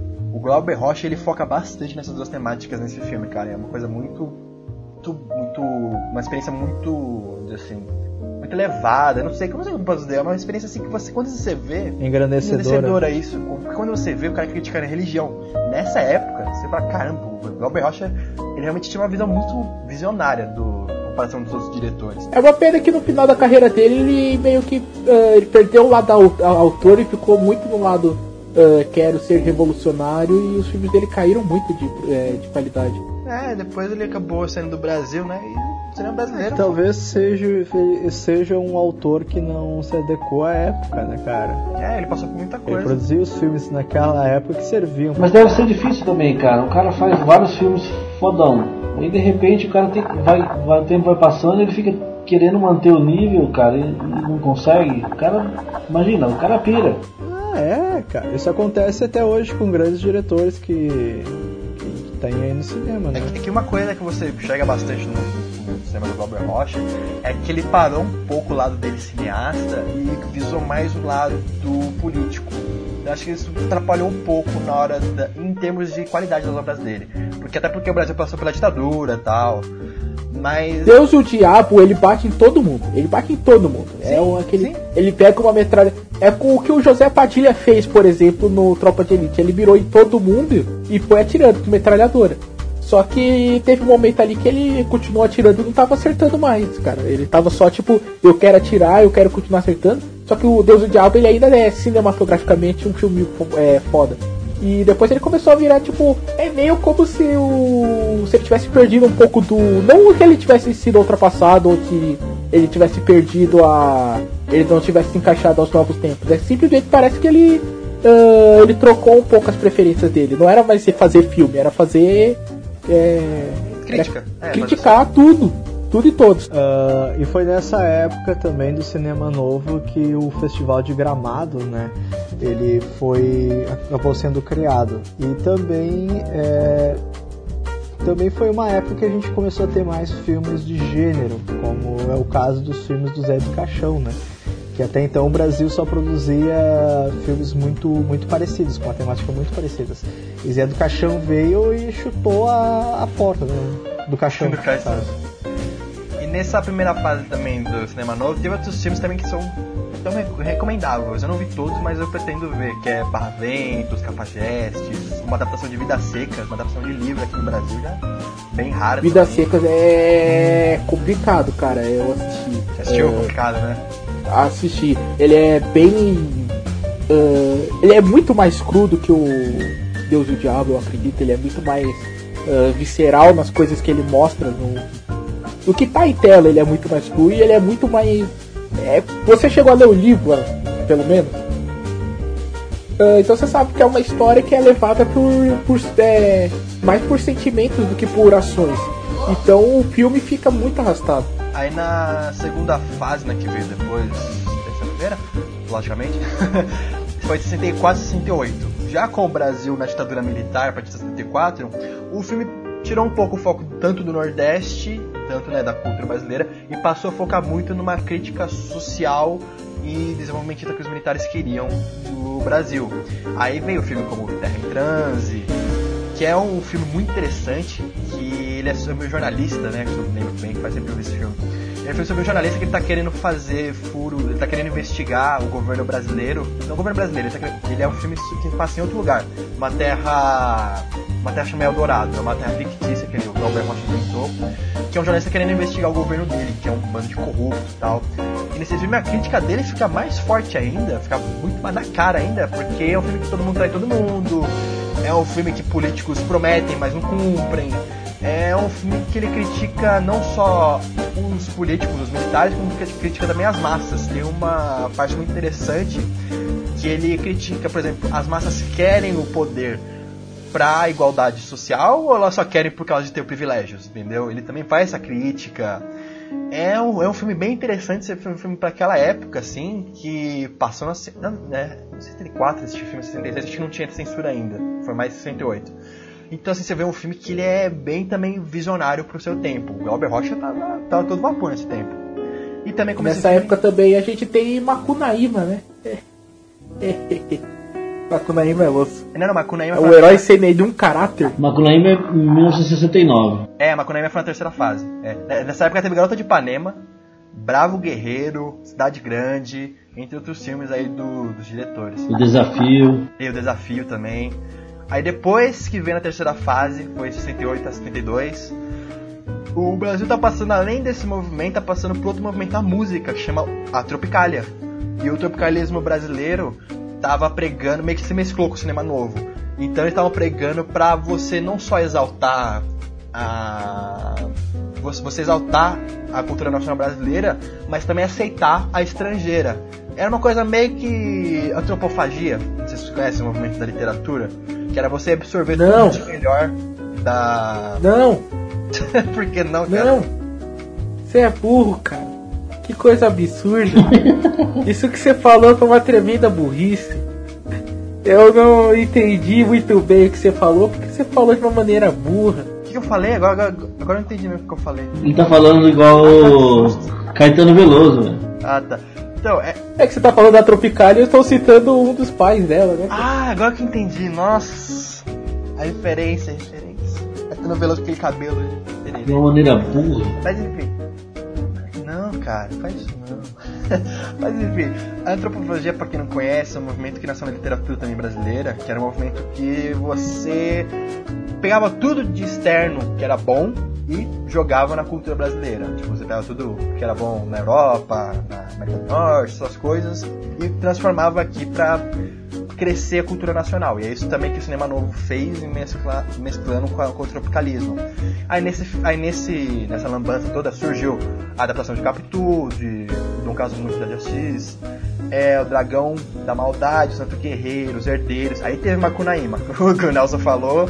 E também Como Era Gostoso Meu Francês, Opa. que é um filme ali do, do, Nelson Pereira. Que é um filme sobre, sobre os indígenas, sobre canibalismo, cara, é um filme bem interessante. Também é um filme arrastado, arrastado, mas é um filme bem interessante. Só que nisso, o, como eles começaram a misturar muita coisa e também começaram a apelar um pouco pro comercial, foi perdendo um pouco daquela essência realista que eles tinham bem no começo do movimento. Então, aí, na parte de 72, o movimento acaba, por conta também que o Glauber Rocha abandona o Brasil, junto com outros, junto com o Rui Guerra, por exemplo, e outros cineastas, vão para França, para outros lugares. Aí o movimento acaba perdendo força e acaba se sendo 72, dando lugar ao cinema que, que eu queria conhecido como cinema marginal brasileiro, que veio em sequência. E, cara, a importância do cinema novo pro Brasil foi tipo tremenda, tremenda, porque foi ele que abriu os olhos de fora pro cinema brasileiro. Então assim, e também abriu pra você dizer assim, olha, o Brasil sabe fazer cinema também, tá ligado? Não é só coisa externa que é, que é boa. Exatamente, exatamente. Uh, o Brasil aí já começou a importar filmes para festivais também, né? E eu tinha citado o Zé do Caixão ali no começo, do, quando a gente começou a falar do cinema novo, né? Cinema de gênero e tal. E Zé do Caixão, ele é uma figura conhecida internacionalmente, né, cara? Ele é conhecido lá como Coffin Joe. E, e, é bem é bem bem bacana como os caras vê lá. O James Rolfe, para quem não sabe, é o Angry Video Game Nerd, famoso Angry Video Game Nerd. Ele, ele é cineasta e no site dele ele faz críticas de filmes também, né? E tem um episódio de um programa que ele fez que é só voltado pro Zé do Caixão, é bem bacana. Uh, é, é, legal pra gente ver como o, o, exterior conhecia o nosso cinema, sabe? Ah, muitas vezes a gente não tem muita noção, né? Porque tipo, o Zé do Caixão ele é uma. Ele é praticamente uma entidade aqui no Brasil. O personagem é muito maior do que o. do que o diretor. E lá fora não. Lá fora o José, é, José Mojica. José Mojica, José Mojica Martins. Mar, Marins, Isso, alguma coisa assim. Então, olha só, somos quatro imbecis e os quatro imbecis não sabem o nome do cidadão. Né? Eu acertei o José Mojica. conhece a figura. acertei o José Mojica, me deixa. Já acertei o Marins. A, a gente conhece a figura que à meia-noite é, levarei o teu, é, entrarei no teu túmulo. É, qual que era o outro que era. Encarnarei no teu cadáver. É, esse daí é trilogia, né? À meia-noite. É, meia-noite levarei sua alma, essa noite encarnarei no teu cadáver. E... O último saiu agora, saiu, é recente o filme. É legalzinho até. É, não, é de 2008, cara. Então. Pô, recente? Pô, que a gente tá falando de filme de, de década de 50, 60 e o último da trilogia saiu em 2008, você vai dizer que não é recente, caraca. Quase 10 anos, cara. É, é verdade. Ô Nelson, rapidinho, agora que a gente já entrou no cinema marginal, quer dar uma introdução rápida da porno chachada? Acho, acho uma coisa importante pra gente falar. É, é, é, é, fala aí, fala, vamos falar rapidão. Então, mas a gente vai fazer um cast só sobre a porno chanchada, não? Então, ah, então beleza, eu resolvi, eu escondi ela na pauta pra poder a gente uh, gravar um só sobre, porque eu acho que é um, um capítulo à parte no, do cinema nacional que merece ser melhor destrinchado. Tudo bem que cinema novo também mereceria, mas. Vai ser um cast mais escroto que a gente vai fazer de todos. Aí é o cast que tem que estar tá o Duda aqui, a gente tem que conseguir trazer a, aquela que não deve ser nomeada, que nunca participa porque tem vergonhinha, eu falo mesmo. Ela vai ficar brava. Ô Nelson. Eu vou brincar com você, Nelson. Não para assim, Nelson. Pô, cara, eu tô aqui falando com vocês, vocês não me dão atenção. Isso daí quem fala é outra pessoa, mas também não cabe aqui a gente reclamar disso. Não, já tá bem explícito. Eu acho que é assim, ó, se, se chanchada é uma, por, é uma porcaria, porno chanchada é a porcaria sem pudor. Exatamente. Excelente. Cara. Exatamente. É, mas qual que foi a questão? A gente tá. O AI5 já tinha caído, o AI5? É. Esse começou em 68, não, acho que ele dura até o final da, ditadura, mais ou menos, mas ele foi abrangendo aos poucos, quando foi abrindo. Então, mas aí ele vai abrangindo. Então, tipo, é, coisas que você não podia mais mostrar, você começa a poder mostrar. Então, Cara, os cineastas maldade. da época, eles extrapolaram um pouquinho. Geral. E alguns filmes, é claro que ficou uma coisa muito gratuita, mas em outros é, virou uma espécie de protesto dos cineastas. Cara, cara sem Que maldade, é- eu acho que os militares chegavam aquele, aquele filme lá pra eles analisar o, as mina pelada. Depois eu falei assim, pô, passa, vou ver também. Sério, acho que eles não ligavam muito pra mulher pelada naquela época da ditadura militar.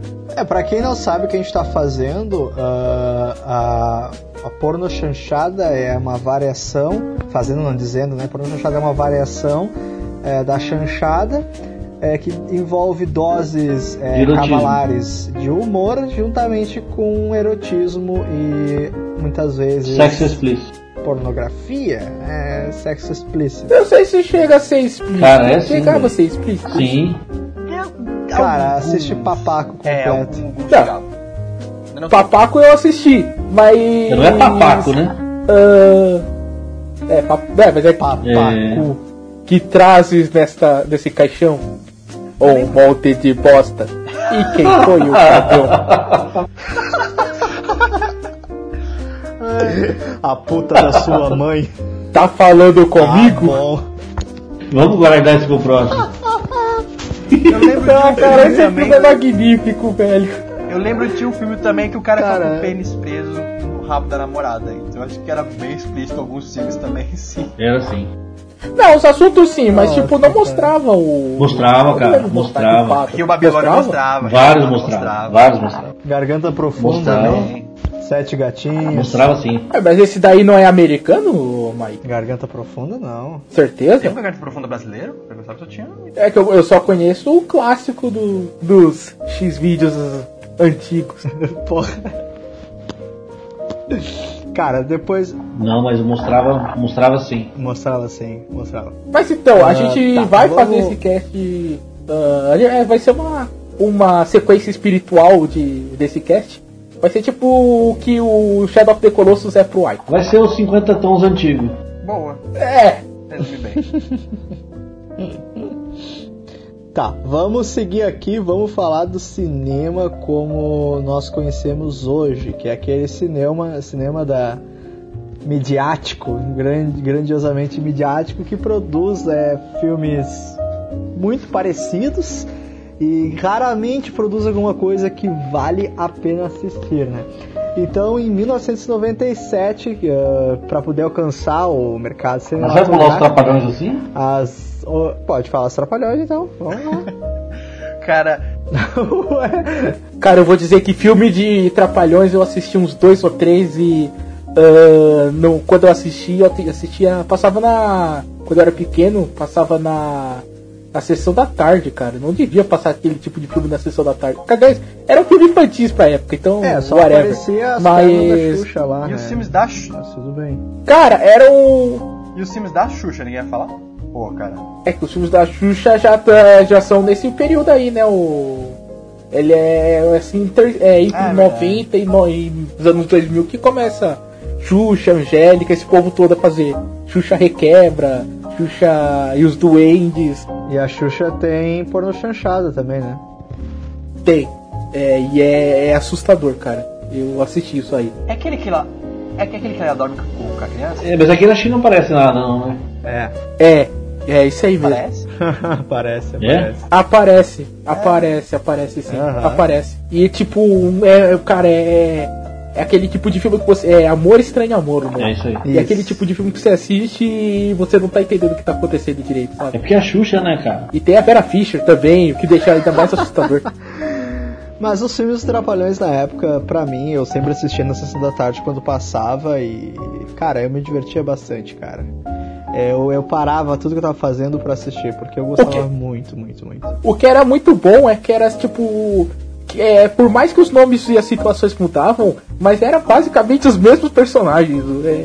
o Zacarias era o Zacarias, o Didi era o Didi. Não o- que o nome do personagem fosse assim, mas tipo, a persona dos Exatamente, personagens dele eram praticamente a mesma. Eu... O nome do personagem também era. Não, mas tinha uns que Ah, mudavam. tinha uns- tinha uns É, que o Didi mas era. o Didi. Alguns sim, mas não todos. Então, eu lembro de um que, aliás, era um filme que eu assisti e não achei graça nenhuma, cara. Eu achei até um filme meio pesado. Que era o meio. Era meio um western. ah, como vocês haviam dito já, então, que a gente já coloca, é, coloca faroeste então como um gênero. Era meio um faroeste que eles estavam numa, no interior. Aí o Didi meio que se apaixona por uma loirinha. Ah, só que a loirinha tá prometida pra outro cara. Aí. Acho que é nesse filme que tem aquela cena famosa do que virou meme agora por causa do Jovem Nerd, que é o. que tem uma briga no bar. Aí eles estão acuados assim, daí grita, porrada! Eles saem. Eu acho muito engraçado essa cena do, do porrada que os caras fazem. Que às vezes, que você pode reparar, tem os caras que estão conversando normal, não tá acontecendo nada, né? Na hora que grita porrada, todo mundo briga, cara. É muito engraçado. Eu nunca vou me esquecer quando. Cara, eu não vi isso na época, mas eu vi depois no YouTube. É um episódio dos Trapalhões em que o Terence Hill e Bud Spencer participou com eles. Cara, aquilo pra mim foi. Foi. Foi catártico. Catar. Catar. Puta merda. Eu entrei em catártico, é. Não sei se existe essa Catártico. palavra assim, mas tudo bem. Ah, cara, eu gosto Existe. pra caralho do Terence Hill e do Bud Spencer, gosto pra caralho dos Trapalhões. E, porra, ver, ver eles juntos assim foi, foi Os foda. dois juntos, né? Foi foda. Crossover. É, e é referência, né? O... Esses filmes foram muito referência. Ou até o... aquela clássica cena que junta, tipo, seis ou sete caras ao redor do Terence Hill. Aí, tipo, ele meio que fica baixadinho, de repente ele se levanta e os sete caras É. saem voando. O Sim, Didi sim. faz isso direto. Bom, podemos entrar agora no nosso novo, novo cinema? Por favor. Então tá, vamos seguindo aqui a pauta. Ah, como eu estava começando a falar, em 1997, para poder alcançar o mercado cinematográfico, as organizações Globo criaram a produtora chamada Globo Filmes, que acabou se tornando uma das maiores produtoras no ramo cinematográfico do Brasil. E e entre 1998 e 2003, ela se envolveu diretamente com 24 produções cinematográficas. E, cara, isso acabou estourando assim no na, na indústria, né? Indústria de cinema brasileiro. E obtiveram mais de 90% de receita de bilheteria do cinema brasileiro e mais de 20% do mercado to- total, né? Só não obtiveram mais porque nessa época a gente estava começando a. Começando não, já vinha um pouco antes, mas a gente já estava mais é, entrosado nos filmes que vinham de fora. Ah, e cara, e teve muitos filmes é, bacanas que surgiram, né, de grandes diretores que depois foram é, pro exterior fazendo diversos trabalhos, e assim como atores, né. A gente pode citar alguns filmes que tiveram relevâncias aqui, como Cidade de Deus, Carandiru, é, Central do Brasil, Tropa de Elite. ah, Aliás, o Hector Babenco, o diretor de Carandiru, ele faleceu esse ano. ah, né? é, cara, não sabia. Fica aqui as Não, mas é, ele faleceu recentemente, cara. Uma, uma, uma perda, assim, pro cinema brasileiro. É, não só cinema brasileiro. Ele, era, ele é argentino. Ele é argentino. Só que. Aí ele chegou a gravar filmes nos Estados Unidos também, filmes de grande renome, tipo. É. O, O Beijo da Mulher Aranha. o Beijo da Mulher Aranha dele. É. Então, tipo, ele é um, e é um cara que, tipo, é outro que lá fora é, é respeitadíssimo. E aqui no Brasil a gente não dá muito. O, não dá o devido valor. Até que ele fez Carandiru. Eu acho que com Carandiru é que é mais pela. ah, pela forma como foi tratado do que pela qualidade do filme, eu acredito, mas pelo assunto, aliás, do que pela qualidade do filme, mas que deu um ibope maior pra ele e as pessoas não as pessoas comuns, mas a galera que gosta de cinema pegou o nome dele começou a, a atribuir o devido respeito, o devido valor. Então fica aqui a nossa Aham. pequenina homenagem. E o filme é, o filme é pesadíssimo, mas é, é bom. Ah, mas é muito bem feito, cara. Mas é é muito legal. bem feito, é muito bem feito. Ah, o que me deixa triste só é essa questão do cinema brasileiro não ser tão valorizado quanto deveria ser por nós mesmos. Ah, o Brasil ele produz tanto filme quanto qualquer outro lugar, com exceção dos Estados Unidos. É, para vocês terem uma ideia, ah, o Brasil produziu acho que só 10 filmes a menos que os Estados Unidos em 2015, se eu não me engano. E onde que estão estes filmes? Então, é que é. Quantos desses filmes você assistiu? É aquela questão, né, Mike? O, a gente tem dois cinemas nacionais atualmente. A gente tem o cinema da Globo Filmes, que é. Uhum. É claro, que nem você disse, eles acertam. ah, de 10 filmes, eles acertam dois, mas oito desses filmes é SOS Mulheres no Mar, é De Pernas pro Ar, é. Qual que era aquele, aquele filme porcaria que a gente assistiu juntos, Mike, lá na casa do Felipe? É, até que a, mor- a sorte nos separe Sim. que são filmes fracos. Você aí você vai dizer, ah, eu dei risada porque o Leandro Hassum é gordinho, era engraçado, não sei o que. Tudo bem, mas o filme é um filme ruim, é um filme É um filme ruim. aham. ele é um filme mal feito e tarde. foi lançado e que o público aceitou. O, aquele do Daniel Filho, é. Caraca, qual que é o nome? O Se Eu Fosse Você, aquilo é uma atrocidade. Não, atrocidade é pesado. Mas é, é um filme ruim. E sucesso, Ah, cara. cara, é ruim, cara, é ruim. É sucesso porque é o que o público quer ver. E eles produzem o que o público quer ver. E no- na Ah. contramão disso daí, a gente tem um ano que meus pais saíram de férias, a gente teve estômago, a gente teve o, o som ao redor, Aquários. a gente tem uma porrada de Não, uma caralhada, cara. Uma aquários. caralhada, porque ah, a gente só tá relevando os filmes brasileiros, né? Digamos assim que, ó, eu vou pegar aqui pra vocês, pra quem não conhece, ah, na Ancine tem o Observatório Brasileiro do Cinema e do Audiovisual, que é conhecido também como OCA. Ah, aqui nós temos todos os dados eh, do cinema, do audiovisual brasileiro, né? Ah, temos quantidade de salas, temos quantidades de pessoas que vão por salas, eh, temos quantidades da, do PIB do, do cinema, temos quantidade de público, filmes brasileiros, filmes estrangeiros que entraram aqui, renda bruta, etc, etc. Ah, em 2015 ah, tivemos 129 lançamentos brasileiros. A gente pega desses 129 e coloca 10 deles da, da Globo Filmes, entende? Que são esses, desses 10 são todos esses que a gente não gosta. E cara, e os outros, entende? O que, É. tá acontecendo com esses filmes que a gente não Eu tá assistindo? Mike, eu posso é, falar assim uma. Qual eu- o nome eu posso dos falar assim filmes? uma coisa Ah. que você citou, eu também tenho que citar uma coisa que é assim, parte da culpa da gente não ter uma diversidade muito grande de filmes, os filmes grandes só serem isso aqui, é também culpa da Ancine. Vamos dizer assim, porque muito muito cinema Claro. brasileiro de qualidade é independente. Ele não tem capacidade de entrar no Uhum. mercado competitivo muito por culpa da, da Ancine. Eu tava vendo aqui, por exemplo, tô vendo agora aqui, a Ancine, pra você ter uma ideia, ela tem quase mais de 140 exige- exigências para você poder exibir um filme em território brasileiro. É assim, É uma baita burocracia. é, então, você acaba ferrando o cara que ele quer começar a fazer uma indústria de cinema, ou ele quer abrir um estúdio ou alguma coisa pro cinema. Mas ainda assim, cara, eu concordo contigo, mas ainda assim é Não, produzido não, então, uma é assim, quantidade mas, grande mas de então, é, É, mas, mas, mas- é independente, entende? muito de, por exemplo, de festivais, de outras coisas. Eles não têm espaço no próprio mercado brasileiro, entendeu? Muito por culpa da burocracia que a gente tem. E tem, e tem outro porém também, é, pessoal.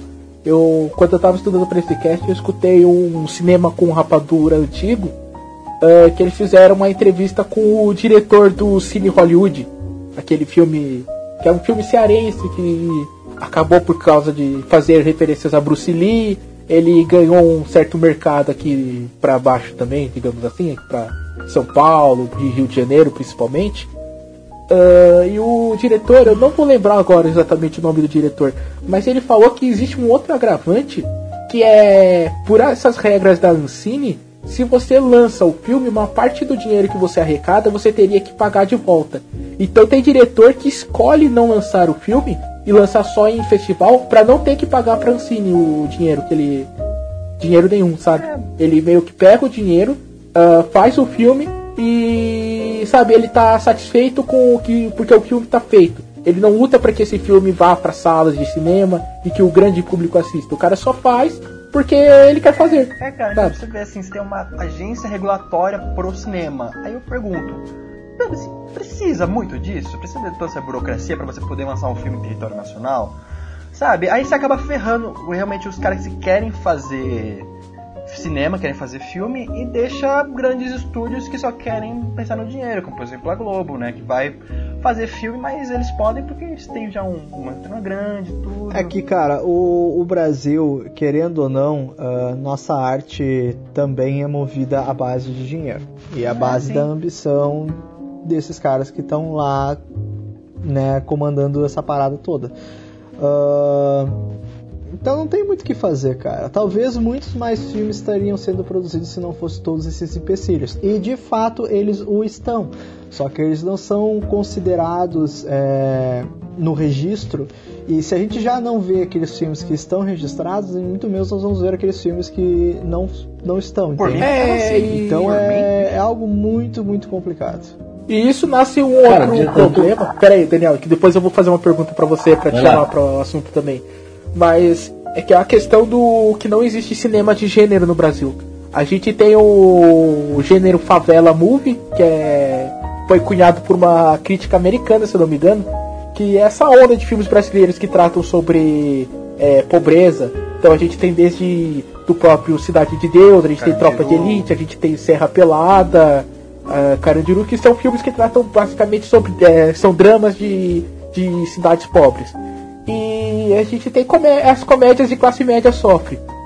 Que é esses que a gente falou, tipo, De Pernas pro Ar, é. SOS Mulheres ao Mar, é aquele do Fábio Porchat, que também é um no Cruzeiro. Ah, eu sei qual que é. Também ele é ruim que pra dói. Portugal também, eu sei qual Então, só esse tipo de filme. O, a gente, então a gente não tem. ah, volta e meia aparece. Qual que foi aquele que você assistiu, Mike? Que é. Que é o Mad Max brasileiro? O das motos lá com o Cauã Raymond? Cauã Raymond. É, é, era uma lenda, um negócio assim. É, alguma coisa assim, nasce uma lenda. Deixa eu pegar o nome dele aqui. Nasce uma lenda. É que o filme é uma bosta, mas o final até que me surpreendeu um pouco. Reza a lenda. Reza a lenda. Então, você tem esse daí, você tem, tem um que é. Que ele é. Ele é uma comédia, só que ele tenta ir para um lado um pouco mais é, folclórico do Brasil, que é o Homem que, que Desafiou o Diabo. Ah, você tem aquele filme que é quase um thriller, que é o. O. É, aquele do Morro do Alemão. Alemão o nome? Acho que é alemão mesmo o nome. Alemão. Caiu lá. Você tem a ficção científica com o Homem do Futuro, que é um filme muito divertido até, que é praticamente uma uma refilmagem de, de Volta para o Futuro 2, mas tá valendo. Então você, você- Mas você tem tiros, assim, Fábio, falei quatro. Eu não consigo lembrar de outro filme de gênero Brasil. é, cara. Ah, cara, são pouquíssimos. Pouquíssimos. E a gente tem que pesquisar muito a fundo pra poder achar. Até porque pra ir pro cinema, a Cine também tem mais normas assim, de filme brasileiro do que, por exemplo, eles podem conter a, pra classificação, pra um monte de coisa. Então aí você acaba também minando a criatividade dos diretores, né? Você vai falar, puta, vai pelo menos falar que o cara não pode ter isso, aquilo no filme, aí o cara realmente não vai fazer, vai lançar só independente, quase ninguém vai ver o filme dele. É uma pena. Aí acontece o que? Tipo o Fernando Coimbra, que é. Ele fez um filme no Brasil muito bom, que é o Lobo Atrás da Porta. Aí ele tem que ir para os Estados Unidos para fazer os filmes dele, que ele fez agora o, o Castelo de Areia pela Netflix. O Fernando Meirelles também, ele fez o Cidade de Deus, explodiu. Aí ele foi para os Estados Unidos, ele foi fazer o ensaio sobre a cegueira lá, ele foi fazer o 360, outra que coisa, é Cidade de filme Deus subestimado dele. produção americana. Até por isso que ele foi indicado a outras categorias do Oscar e não a só a estrangeira. Exatamente. Então, cara, E quem saiu dessa. O. Do Secal do Brasil, o Walter Salles, que ele foi fazer filme na Argentina, o Diário de Motocicleta, que é um puta filme. Mas ele é. Ele é um filme argentino, ele não é um filme nacional, não é um filme brasileiro. por mim, acabou com essa merda do Santos. Deixa o pessoal fazer cinema quer. Acho que não tem que acabar, mas ela tem que rever seriamente os conceitos que ela, que ela tá ditando.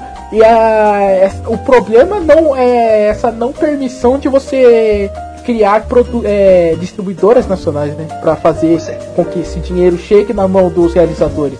É, tem que ser por, por edital, você tem que ir lá por edital, você tem que mandar o roteiro no edi- pelo edital, aí os caras, a banca é altamente, a gente não sabe que isso quer- se altamente quer dizer, mas é uma banca altamente qualificada, vai decidir se seu roteiro vai ou não receber a Cara, eu sempre a verba. favor da liberdade das pessoas. A partir do momento que você tem um órgão pra regular o que você pode fazer, principalmente na arte, você regular o que você vai fazer, cara, não concordo com isso. Ah, mas porque você é um direitista do caralho. Não, eu sou, a favor, eu sou a favor da liberdade das pessoas. eu acho que cara, o pessoal é tipo- tinha que fazer filme assim pra. Pro gosto mesmo. A partir do momento que você cria esse órgão, você cria regulamentos pro cara seguir. Aí você acaba minando ele, não tem jeito. É. Mas cara, mas, mas cara, cara, tu tem opção. Tu pode publicar, fazer um filme publicar na internet? Simples. É, hoje em dia, hoje em dia chegou a internet, né? Mano, mas Mike, não tem cabimento a, a, a produção nacional ser muito maior e tomar um coro tão grande da produção argentina. A Argentina tem o quê? Uns, faz uns 15, 20 filmes por ano e os 15, 20 filmes são muito foda. Olha o México, cara. O México, você vai assistir filme, no- é, filme mexicano, é só filmaço, mas eles têm uma produção bem menor. Só que eles têm uma. é, mais, é, não é mais valorizado, mas ele tem mais um, um pouco mais de cuidado nessa, nessa Então, hora. se- Sabe? A Ancine, ela querendo ou não, ela tá passando o quê? Filme que meio que já sabe que vai dar dinheiro, cara. Porque eles ganham dinheiro. O Daniel Filho, ele chega lá. Daniel Filho, ele conseguiu fazer o. produzir o é fada, cara. Eu não preciso falar mais nada. Então, assim, Puta que pariu. Bora, Maldito. bora finalizar aí, né, cara? Tá, o pessoal tá querendo fazer filme aqui no Brasil. Tipo, nada contra. É que também não é 100% público da é culpa da Ancine também. É cu- culpa do público que não vai atrás, que não busca. mas Mas é que eu acho nem, nem tanto que não vai Então, atrás né, do que a não busca, é que conhece, o público é. não sabe que não tem existe. marketing, né? Pra, pra filmes independentes mesmo. Mas aí que tá, exatamente. É, e- existe um- uma vontade de imbecilizar o público. E é por isso que os filmes que são importantes não chegam à sala de cinema, porque eles não querem que o público assista, eles querem que o público fique focado naquela mesma idiotice que é mostrada sempre, que ele já viu assistindo Minha Mãe é uma peça e ele viu de novo nos, nos Penetras e qualquer outra bosta aí que, que sai, entende? É, eu acho que esse é o momento. Você sabe que- Exatamente, eu queria ouvir o Daniel agora. Vai, Daniel, fale. Cara, eu tô vendo aqui no, no site da Ancine aqui, tem um negocinho que eu achei muito esquisito. Um só? É, Minha Mãe é uma Peça 2 Hum. é o quarto filme mais assistido aqui no Brasil. Mas é, Só Daniel. perde pra Logan, A Bela e a Fera e Velozes e Furiosos, cara. É porque é isso que vai pro, pro, pro cinema brasileiro, pro pessoal ver, né, cara? Infelizmente. E o, o- É, Não, enfiado a- goela a- abaixo, assim, né? Tem E- porque, querendo ou não, ela que decide o que vai pro cinema ou não. Então, sim. E ela ganha dinheiro com isso, então. Mas querendo ou não, o brasileiro ele meio que compra um pouco os filmes nacionais que chegam. Eu- porque, por exemplo, o- E a Globo também faz uma propaganda enorme em cima de um filme desse, por exemplo, também. Passa o dia inteiro aquele cara vestido de mulher fazendo tudo como personagem do filme. O dia inteiro, vai no Faustão, vai não sei onde. o Mike vai se lembrar ou não ah, da época que estreou o Tempo e o Vento, que no cinema de Pelotas tinha duas salas e as duas salas estavam passando o o Tempo e o Vento, as duas salas estavam lotadas. É, mas aconteceu a mesma coisa com os Dez Mandamentos também. Então, mas esses 10 mandamentos é, a gente sabe que é. Que foi um blockbuster artificial, cara. Não foi. O, não, Exatamente, não necessariamente o público foi atrás. O, o senhor pastor foi lá, comprou 100 ingressos, aí ele distribuiu. Sabe, tipo, ah, legal, se ele acredita que isso é uma forma de você ah, de você evangelizar e tenha é, pessoas que queiram ah, assistir esse filme muitas vezes não ter não tem o dinheiro pra isso, tudo bem, ele tá no direito dele até bacana no certo sentido. Mas ah, tem casos, por exemplo, a gente sabe muito bem que teve sessões de, dos Dez Mandamentos que só tinha um cara e a sessão tava lotada. Sabe, tipo, todos os ingressos foram comprados e só um cara assistiu. E a gente sabe que foi o quê? Muitas vezes, muita gente comprou ali pra garantir que o, o filme não fracassasse. Sabe, que os, os Aham. senhores pastores compraram alguns ingressos pra garantir que o filme não, não fracassasse. E depois vê o que, que faz com os filmes, cara. Depois que e isso garantiu o quê? Que agora já tem uma segunda novela aí, né? Já tem uma nova novela religiosa da, da Record que provavelmente vai virar filme também no final do Vai ano. ter uma novela baseada em Game of Thrones. E Não, não, mas é, aí, aí é outro, Meu outro Deus. ah, é outra coisa, é, outro, é outra problemática. Mas a questão que eu tô levantando aqui é, é o. Eu não sei, eu sei que tava passando na televisão, eles estavam passando o making off de como eles fizeram uma cena de. que tá cheio de ossos no. baseado na passagem bíblica tal. Então, tipo, a gente sabe que esse, é, provavelmente isso vai ser mal feito e provavelmente vai estar nos nossos cinemas. Aquela, esse os Dez Mandamentos, eu lembro que quando estava sendo produzido, nego falava que quando abrisse o Mar Morto ia ser a cena mais espetacular da história do cinema nacional. E é uma grande merda, velho. Vocês chegaram a assistir esse filme? Cara, mas até em Êxodo é muito ruim essa cena. Não, mas tipo, não vende dizendo que vai ser algo que vai revolucionar, cara. E Êxodo não é um filme que, tipo, uh, tentou se vender por isso, sabe? Ele tinha outras questões ali. Assim, eu, eu acho também que. Ele é muito mais sincero do que os Dez Mandamentos, nesse quesito. E ele é tão religioso quanto, cara. Ah, sim. Ele tem. Só que aí é a diferença. O Ridley Scott, ele sabe filmar. o. Você vê que o.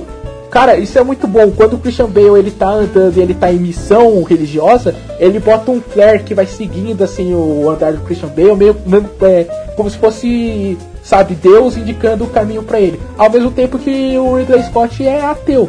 É ateu não, ele é agnóstico, desculpa. Então você vê que tem uma, uma importância maior cinematográfica ali do que no os Dez Mandamentos. Os Dez Mandamentos é um teatrão, cara. É teatro de escola e o cara fez novela e editaram a novela pra é um, negócio, é um negócio que ele sabe que ele vai vender, então não se preocupa, sabe? Tá fazendo um contexto. Tá. Assim. Uh, voltando, voltando aqui, ó. O, o, em 2009, pegando aquela onda que o Dani falou ali, uh, Se Eu Fosse Você 2, com a direção do Daniel Filho, que tem o Tony Ramos e a Gloria Pires, foi o primeiro filme a superar assim, marcas de espectadores com um milhão de, de espectadores, né? E depois outro momento histórico no cinema brasileiro foi o filme de Chico Xavier de 2010, que foi visto por 3 milhões de espectadores desde sua estreia em abril, que também foi dirigido por Daniel Filho. E agora nós temos, uh, por último, esse filme que o que o Dani falou, que eu me esqueci o nome dele. É... De pernas pro ar. Não, Minha Mãe é uma Peça 2. Minha Mãe é uma Peça 2, é, que tem quase um pouco mais de 5 milhões de espectadores. Cara, esse Daniel uh, Filho, ele é o câncer do então. cinema nacional. A gente tem que extinguir esse câncer. Esse cara não pode fazer filme, ele só faz filme ruim. É, cara, mas até, até Cara, eu acho que ele é mais contratado para fazer filme, porque o filme do Chico Xavier meio que fugiu um pouco da daquela coisa de filme de comédia mas, mas o Chico, Chico Xavier eu tô... culpa também, porque eu gosto do filme, vamos dizer assim, eu também sou um pouco do lado do espírita, porque minha mãe é. Mas Chico Xavier tem uma, um, apelo, um apelo religioso muito forte, e isso você também vê muitos filmes brasileiros, assim, que fizeram sucesso. Eu tô regiando ele só porque ele produziu o Efada, aí tinha que ter um momento pra eu regiar a Efada. Você gostou da Efada? Para de mentir. Mas. Mano, eu, o que eu falei foi: eu quero ver a Kéfera é, sendo dirigida, sabe? Eu quero ver uma, uma pessoa que saiba dirigir é, trabalhando com ela. Eu acho, talvez ela se trabalhasse com um diretor de verdade, e não a mulher cometeu Efada, que ela poderia fazer algo muito interessante sim. Agora, de, de disso Pra dizer que eu gostei da fada, você tá de brincadeira comigo. Não, você é envergonhado, gente. Uh... Tá. Pois bem, galera, vamos, vamos ir pro finalzinho desse cast, né? Para as nossas recomendações. Ou vocês querem falar mais alguma coisa do cinema nacional? Cara, tem muita coisa boa no cinema nacional. É, só que a gente tem que é. garimpar. É, infelizmente não vai para as telas, tem né? que garimpar e. E infelizmente é um dos poucos casos que a gente tem que apelar pro torrent. É, cara, é porque não. Ah, eu, assisti, eu não assisti o tempo o, o tempo Eu não assisti o som ao redor no cinema porque porque não tava passando, cara. E você vai fazer o que para assistir? Não vai passar no não passa na HBO, acho que passou uma vez na HBO só desde que eu voltei para São Paulo e tô vendo aqui. Uma coisa uh, assim. Sabe, não é, não são os filmes que vão passar direto na televisão, não vai passar na tela quente. Uh, você não vai achar o Blu-ray de o som ao redor em qualquer loja. Então vai fazer o quê? Infelizmente, desculpa, senhor diretor, eu esqueci o seu nome do o som ao redor e de Aquários também. Você é um cara, você dirige muito bem, mas você deu azar de ser. Se, se você fosse argentino, se fosse argentino, mas esse cara já tava fazendo uns projetos muito grandiosos. Ele tá fazendo um faroeste agora. E só finalizando aqui também esse, esse cast, o pessoal de cinema independente ou de festival que quer mesmo fazer cinema, hoje em dia eles podem fazer o marketing deles pela internet, podem lançar um filme pela internet e tal. Mas assim, seria legal se eles conseguissem lançar pelo, pelo, pelo, pelo nosso cinema aqui, pelo, pelas telonas em grande, em shopping, essas coisas. Seria bacana se tivesse mais produções brasileiras passando em, no cinema aqui da esquina, você manja? Mas. E, e a gente ajuda, ajuda, cara. né? A gente Você ajuda no marketing é o ainda, diretor. Né? O problema, o problema é a regulamentação que o Brasil tem, cara. Infelizmente, assim, tá barrando muita gente aí. Mas eu acredito que um filme que for sucesso na internet, ele vai pra telona, cara. Mas, ah, por exemplo, Daniel, não existe nenhum fenômeno maior é, do que Tropa de Elite. E Tropa de Elite também, tu- é, tudo bem, você consegue assistir. É, volta e meia passou no, passa na, na TV. Não é uma coisa tipo. Sabe, eu nunca vi um DVD de Tropa de Elite pra comprar, por exemplo. Pirata tinha até o 4. Não, pirata sim. Eu tô falando o original. Tô falando no mercado. Pois é. É, Tropa de Elite. sabe?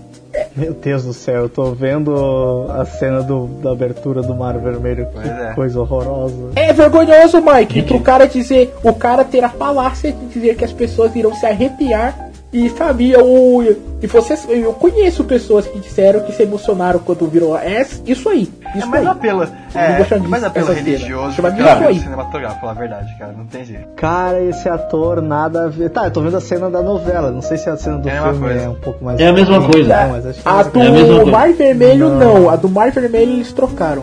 Eles Ah, fizeram. Ah, então beleza. Ah, Mas- então eu vou procurar do filme. Cara, mas você sabe que essa, essa cena que você falou, Nelson, do Vale de Ossos, que é, é Ezequiel 37 na Bíblia.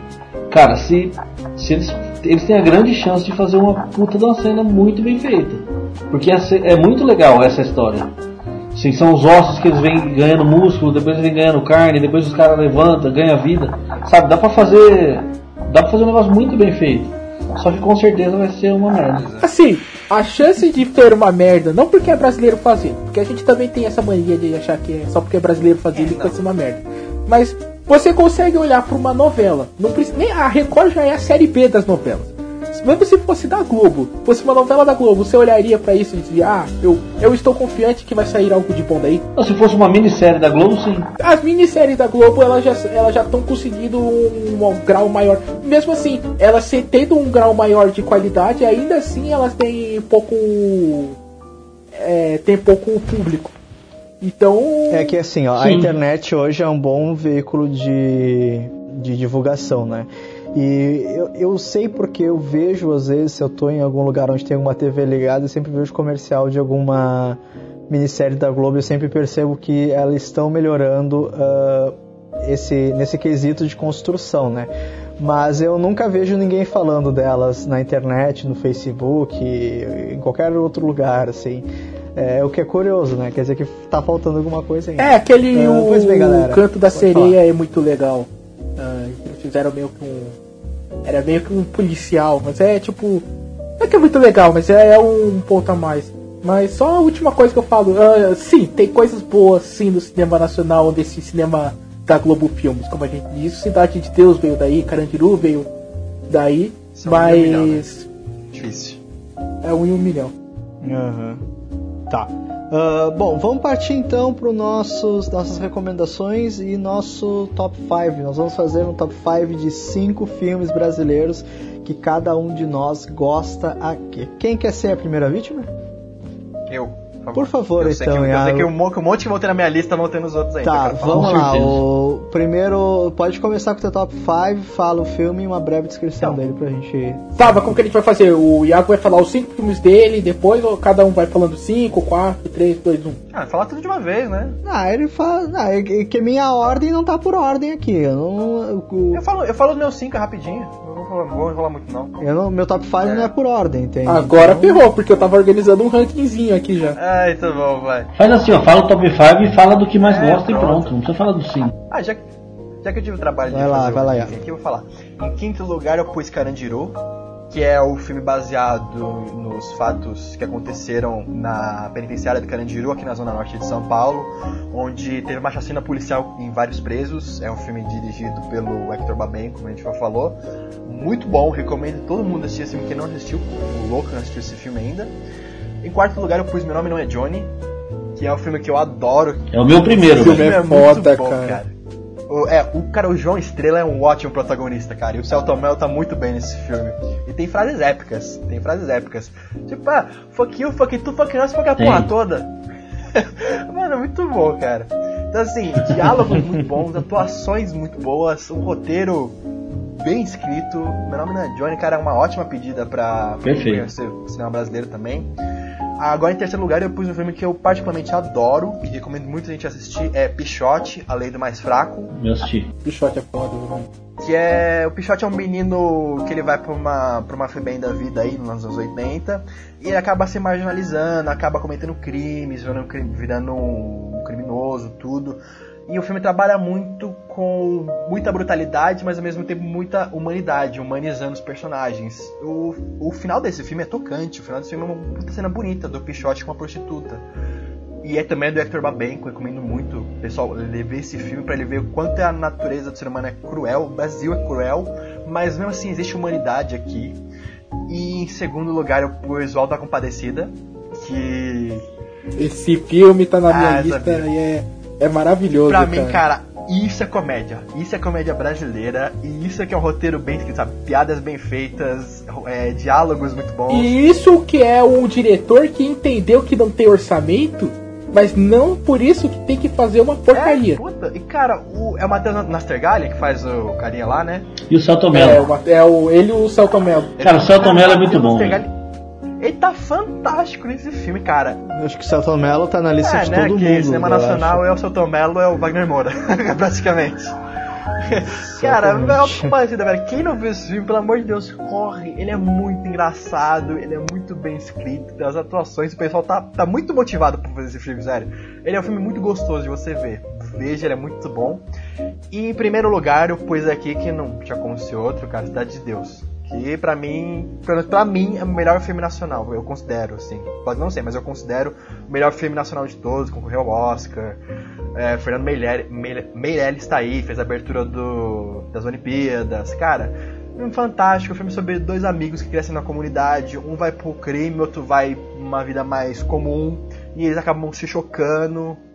Qual é o nome do filme? De Desculpa, Deus. Iago, eu perdi. Cidade de Deus. Cidade Ah, de Cidade de Deus, cara, Cidade pra de mim, Deus, tá. as atuações impecáveis, a direção do Fernando Meirelles está fantástica. Ele merecia o Oscar pra esse filme, sério, merecia muito. É, enredo sensacional, realidade nua e crua, jogo de câmera, cara, filme incrível. Meu top 1 é Cidade de Deus. Bacana, bacana. E vamos lá, Dani Puerto. Seu top 5 de filmes. Cara, o meu tá, tá bem parecido com o do Iago. Meu, meu, meu quinto eu coloquei o Alta Compadecida. O quarto eu coloquei Que Horas Ela Volta. Calma aí que eu tô escrevendo aqui, que eu tô contando as, as contas. O Alto da Compadecida, o É? quarto foi Que Horas Ela Volta. Pô, sei eu tenho que que é da. Regina Casé. Muito engraçado, muito bom. É, o terceiro pus Tropa de Elite. Qual? O Um, um, ou dois? um. Pode juntar os dois também, é bom, né? É, Cidade de Deus em segundo e meu nome não é Johnny em primeiro. Cidade de Deus e meu nome. Ó, gente, o filme coincidindo aqui nas listas, cara, como pra assistir, porque isso é importante. Caso não gente. Nós estamos fazendo agora o top dele ali. Já temos um, já temos um campeão O praticamente. sotaque tá nas contas, tá ligado? Matemático, né, cara? Vai, Mike, fala aí o teu então, que eu já conto, daí eu já faço as contas aqui. Já... Na- Tá, beleza então. Ah, em quinto lugar, eu tive que fazer essa ordem porque todo mundo tava fazendo, eu me senti culpado, né? Não ia ter ordem, mas vamos que vamos. Ah, em quinto lugar, eu ponho o Palhaço, que é dirigido Celton Mello também. por Celton Mello também, que conta a história de um circo, né? E nesse circo tem dois palhaços e um deles, que é o Celton Mello, decide acabar é, não fazendo mais parte dessa vida circense, né? Outro deles é o outro palhaço é o pai dele, que quem faz é o. Putz, me esqueci o, o nome do ator, mas ele é um ator. É um ator fantástico brasileiro, Paulo José. Paulo José. Paulo José, grande Paulo José. Ah, bom, em quarto lugar eu coloquei Antes que o Mundo Acabe, que é dirigido pela Ana Luísa Azevedo, que é um filme daqui do Sul, né, que conta a história de um adolescente é, que tem aqueles conflitos típicos da adolescência, né, que Cara, é, ele espera que um dia ele possa mudar pra capital, o pai dele é distante, ele é fotógrafo também, o pai dele. identificou, tá né? identificando um pouco nessa parte. E sim, bastante, né? Ele tem aqueles amigos dele que ele acaba tendo aqueles conflitos de adolescente, né? Namoros, é, amizades, intrigas, etc. Parece uma novela adolescente, digamos, é mas é um filme divertidinho. Em quarto lugar, eu ponho Xangô de Baker Street, Em dirigido terceiro, então. por Miguel Faria Jr. Em terceiro lugar, exatamente. Eu falei quarto, desculpa. Em terceiro lugar, o Xangô de Baker Street, que é baseado numa obra de Jô Soares, que conta um, um caso muito atípico do Sherlock Holmes, que ele acaba vindo parar no Brasil, né? Então ele conhece toda a cultura brasileira, é um filme engraçadíssimo, é muito bem dirigido, muito bem é, fotografado e muito divertido também. E em segundo lugar eu vou colocar Os Famosos e os Duendes da Morte, que é dirigido pelo Smir Filho, que é baseado também num livro do mesmo nome do Ismael Canapelli. E também é daí Também do um Rio Grande do filme Sul. gaúcho, exatamente, que conta a histó- é outro filme de adolescente Mike- aí, problemático aqui. né? Você. Ah, Cara, eu conheci o, o Ismael Canapelli, que ele é o roteirista e o escritor do livro. E, cara, é, é foda, cara, as histórias que ele tem assim, sobre o filme e tal. E como ele chegou à conclusão disso, né? E, bom, a sinopse do filme é, conta a história de um garoto de 16 anos que ele é fã do Bob Dylan e ele tem contato com o mundo apenas pela internet. Na internet ele é conhecido é, pelo, como Mr. Tambourine Man. Ah, e até e ele vive numa cidade é, bem do interior, né? Que surge uma figura misteriosa lá que faz com que ele mergulhe em lembranças que fazem com que ele voe para além da realidade dele. É um filme que eu assisti pela segunda vez de forma forçada porque eu tava quase que não tendo coragem, digamos. Mike. Ah, oi. Hey, Mr. Tambourine Man. Cara, essa, essa música toca umas quatro vezes no filme, mais ou menos. Eu só queria cantar mesmo, porque eu sou feliz. Tá. Uma só, né? Seguindo a lista em primeiro lugar, Duas. O duas. alto. Tá, em primeiro lugar, o Alto da Compadecida, que foi dirigido pelo Guel Arraes, que, cara, pra mim é resume muito um bom trabalho de filme brasileiro, tanto em direção quanto atuação, quanto em colocação cultural, assim. E sempre quando falam de cinema nacional, pra mim esse é o primeiro filme que pipoca na minha cabeça, porque me marcou muito, eu assisti ele quando eu era pequeno, aquela cena final maravilhosa do, Deus e Diabo e Nossa Senhora e o João Grilo lá perdão, com, né? Com, Ah, o jeitão bom, dele, cara. ele pede perdão. e- É demais, é demais. fantástico, cara, é fantástico. É um Acho filme que eu não canso de minha vida, assistir, velho. cara. Ah, sim, é fantástico. Tá, tá aí meu top 5, Nelson Nascimento, Your Turn. Tá. Quinto colocado é um que apareceu na lista de todo mundo, menos da do Iaco, o Alto da É, Compadecida. na minha também apareceu. Acho que, Como eu disse, Apareceu. apareceu na sua? Ah, foi no do. No meu? Quem que não apareceu? No meu apareceu ah, foi também. do Daniel. Apareceu desculpa. sim. Todo mundo apareceu, todo mundo falou. Caralho, Cara, como todo assim? mundo gosta desse Apareceu, filme. apareceu de É todo mundo. bom, Não tem como. né? Cara, como eu disse, é tipo, os, ele tem efeitos visuais ali tão simples, mas tão brasileiros na forma que ele foi feito. Ele é, é o, é o filme Cara, brasileiro é, a famosa absoluto, cara. né? Puta, a, a parte do inferno eu acho muito, muito bem feito, cara. Não, eu tô nem falando disso, tô falando naquela cena que o João Grilo tá contando as histórias dele, de como ele sobreviveu, é, tipo, que o peixe tava puxando Ah, é, ele. Nossa, Aí bom. mostra como se fosse um teatrinho de. Só sei que é. Cara, muito, é muito lindo esse filme, espetacular. E os Trapalhões fizeram uma versão do Alto da Compadecida também, muito tempo atrás, mas porra. É, como quarto colocado, eu coloquei um filme que ficou em quarto porque eu realmente não lembro muito bem dele, mas ah, é necessário, era, achei necessário falar dele, que é Deus e o Diabo na Terra do Sol. Já foi falado ah, em cast do que, que trata esse filme. Em terceiro colocado, eu coloquei Tropa de Elite, o primeiro, junto com o Daniel também colocou. Ah, que é. Acho que todo mundo aqui já assistiu Tropa de Elite, então mas é a jornada do Capitão Nascimento e que ele tentando trazer paz ao Rio de Janeiro num ambiente violentíssimo que é da, do Batalhão de Operações Policiais Especiais do Rio de Janeiro. E em segundo colocado eu coloquei o Pagador de Promessas, que talvez seja o filme ah, brasileiro mais. ah, que tenha recebido mais prêmios da história que Cannes, né? Então não é qualquer filme que ganha Cannes. E primeiro colocado, eu coloquei um filme que na verdade eu achei que ia estar na lista do Iago também, não apareceu. Fiquei triste, Iago. Que é Central do Brasil. Ah, é, é a que eu deixei pra menção rosa. É Eu adoro, eu adoro esse filme também. Putz, cara, É. Central do Brasil. É, um, é um filme lindo, é um filme tocante, é um filme. Cara, é, é magnífico esse filme. A forma como ele é, É magnífico, construído. exatamente. Então agora eu tenho que fazer as contas aqui. merecia o Oscar. Mike, Cara, mas ela concorreu com aquele outro filme que era muito bom. enrola uns dois minutos aí enquanto eu faço as contas. Não, é, Claro, eu enquanto isso eu vou fazer uma recomendação aqui, então. Não sei se alguém quer É, fazer, falar, quer dar, falar um, coisa, uma, uma leve dica pro pessoal aí. Pra até incentivar o cinema nacional, Aham. vai estrear um filme que eu tô muito esperançoso, Bingo, O Rei das Manhãs, que é baseado no nosso Bozo, né? No, no Bozo. E, cara, eu tô muito, muito afim de ver esse filme, só pelo trailer, cara, porque o, o primeiro Bozo, né, da TV, as histórias de bastidores que ele tem, cara, o cara é loucaço, sabe? O cara, ela... O cara é 13. Eu quero muito ver esse filho, É, é, trash, cara, eu é quero trash. muito ver esse filme. Pra quem tá assistindo esse cast, vai em agosto. Bingo, Rei das Manhãs estreia no cinema. Gente, vamos incentivar o cinema nacional, vamos ver. E o elenco também tá em peso. Leandra Leal, Taina Miller. O quem vai fazer o bingo vai ser o Vladimir Hum. Bricha, que eu gosto muito dele. Cara, vamos incentivar aí o cinema, vai estrear e parece que vai ser muito bom esse filme. É, eu já tenho o top 5 aqui, se vocês quiserem que eu fale rapidinho. Tá. Pode ser, eu faço minha recomendação depois, então? Pode ser. Pode Não, faz sua recomendação então primeiro e depois eu falo. Ah, não, eu queria recomendar bem rapidamente ah, um livro que conta a história do cinema brasileiro, que é o Nossa Aventura na Tela, que ele foi editado pelo Carlos Roberto de Souza, né?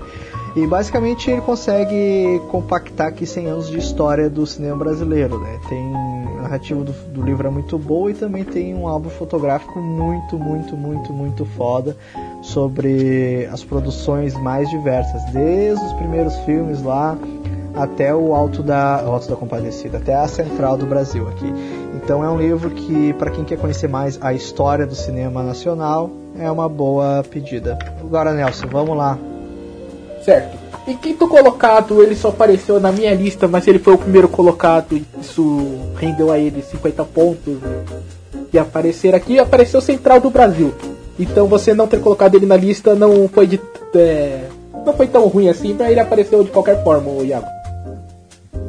Em quarto colocado, ah, também com 50 pontos, mas eu coloquei ele na frente porque ele teve voto de dois participantes. E está a Tropa de Elite, que também recebeu 50 pontos. Que estava na minha lista e na lista do Daniel, o primeiro. Ok. Aí veio o primeiro que foi apareceu em peso aqui, que é Meu Nome Não É Johnny. Que apareceu em duas listas, mas era a primeira posição do Daniel. Isso fez com que ele pulasse para ganhar a nossa medalha de bronze como o terceiro melhor filme nacional. Aliás, terceiro filme que nós mais gostamos, né? Vamos dizer assim. Segundo colocado, o talvez o filme nacional moderno mais importante dos, de todos, que é Cidade de Deus, que foi aquele que remodelou a forma como o, o exterior olha para o nosso cinema. Fernando Meirelles Uhum. e a sua cena da galinha sendo copiada a exaustão hoje em dia. Ah, e primeiro colocado, e cara, eu, eu devo dizer que eu fiquei feliz pra caralho, porque esse filme ficou em primeiro colocado. E- mas eu não sei como ele parou aqui, só sei que foi assim. O Alto da Compadecida.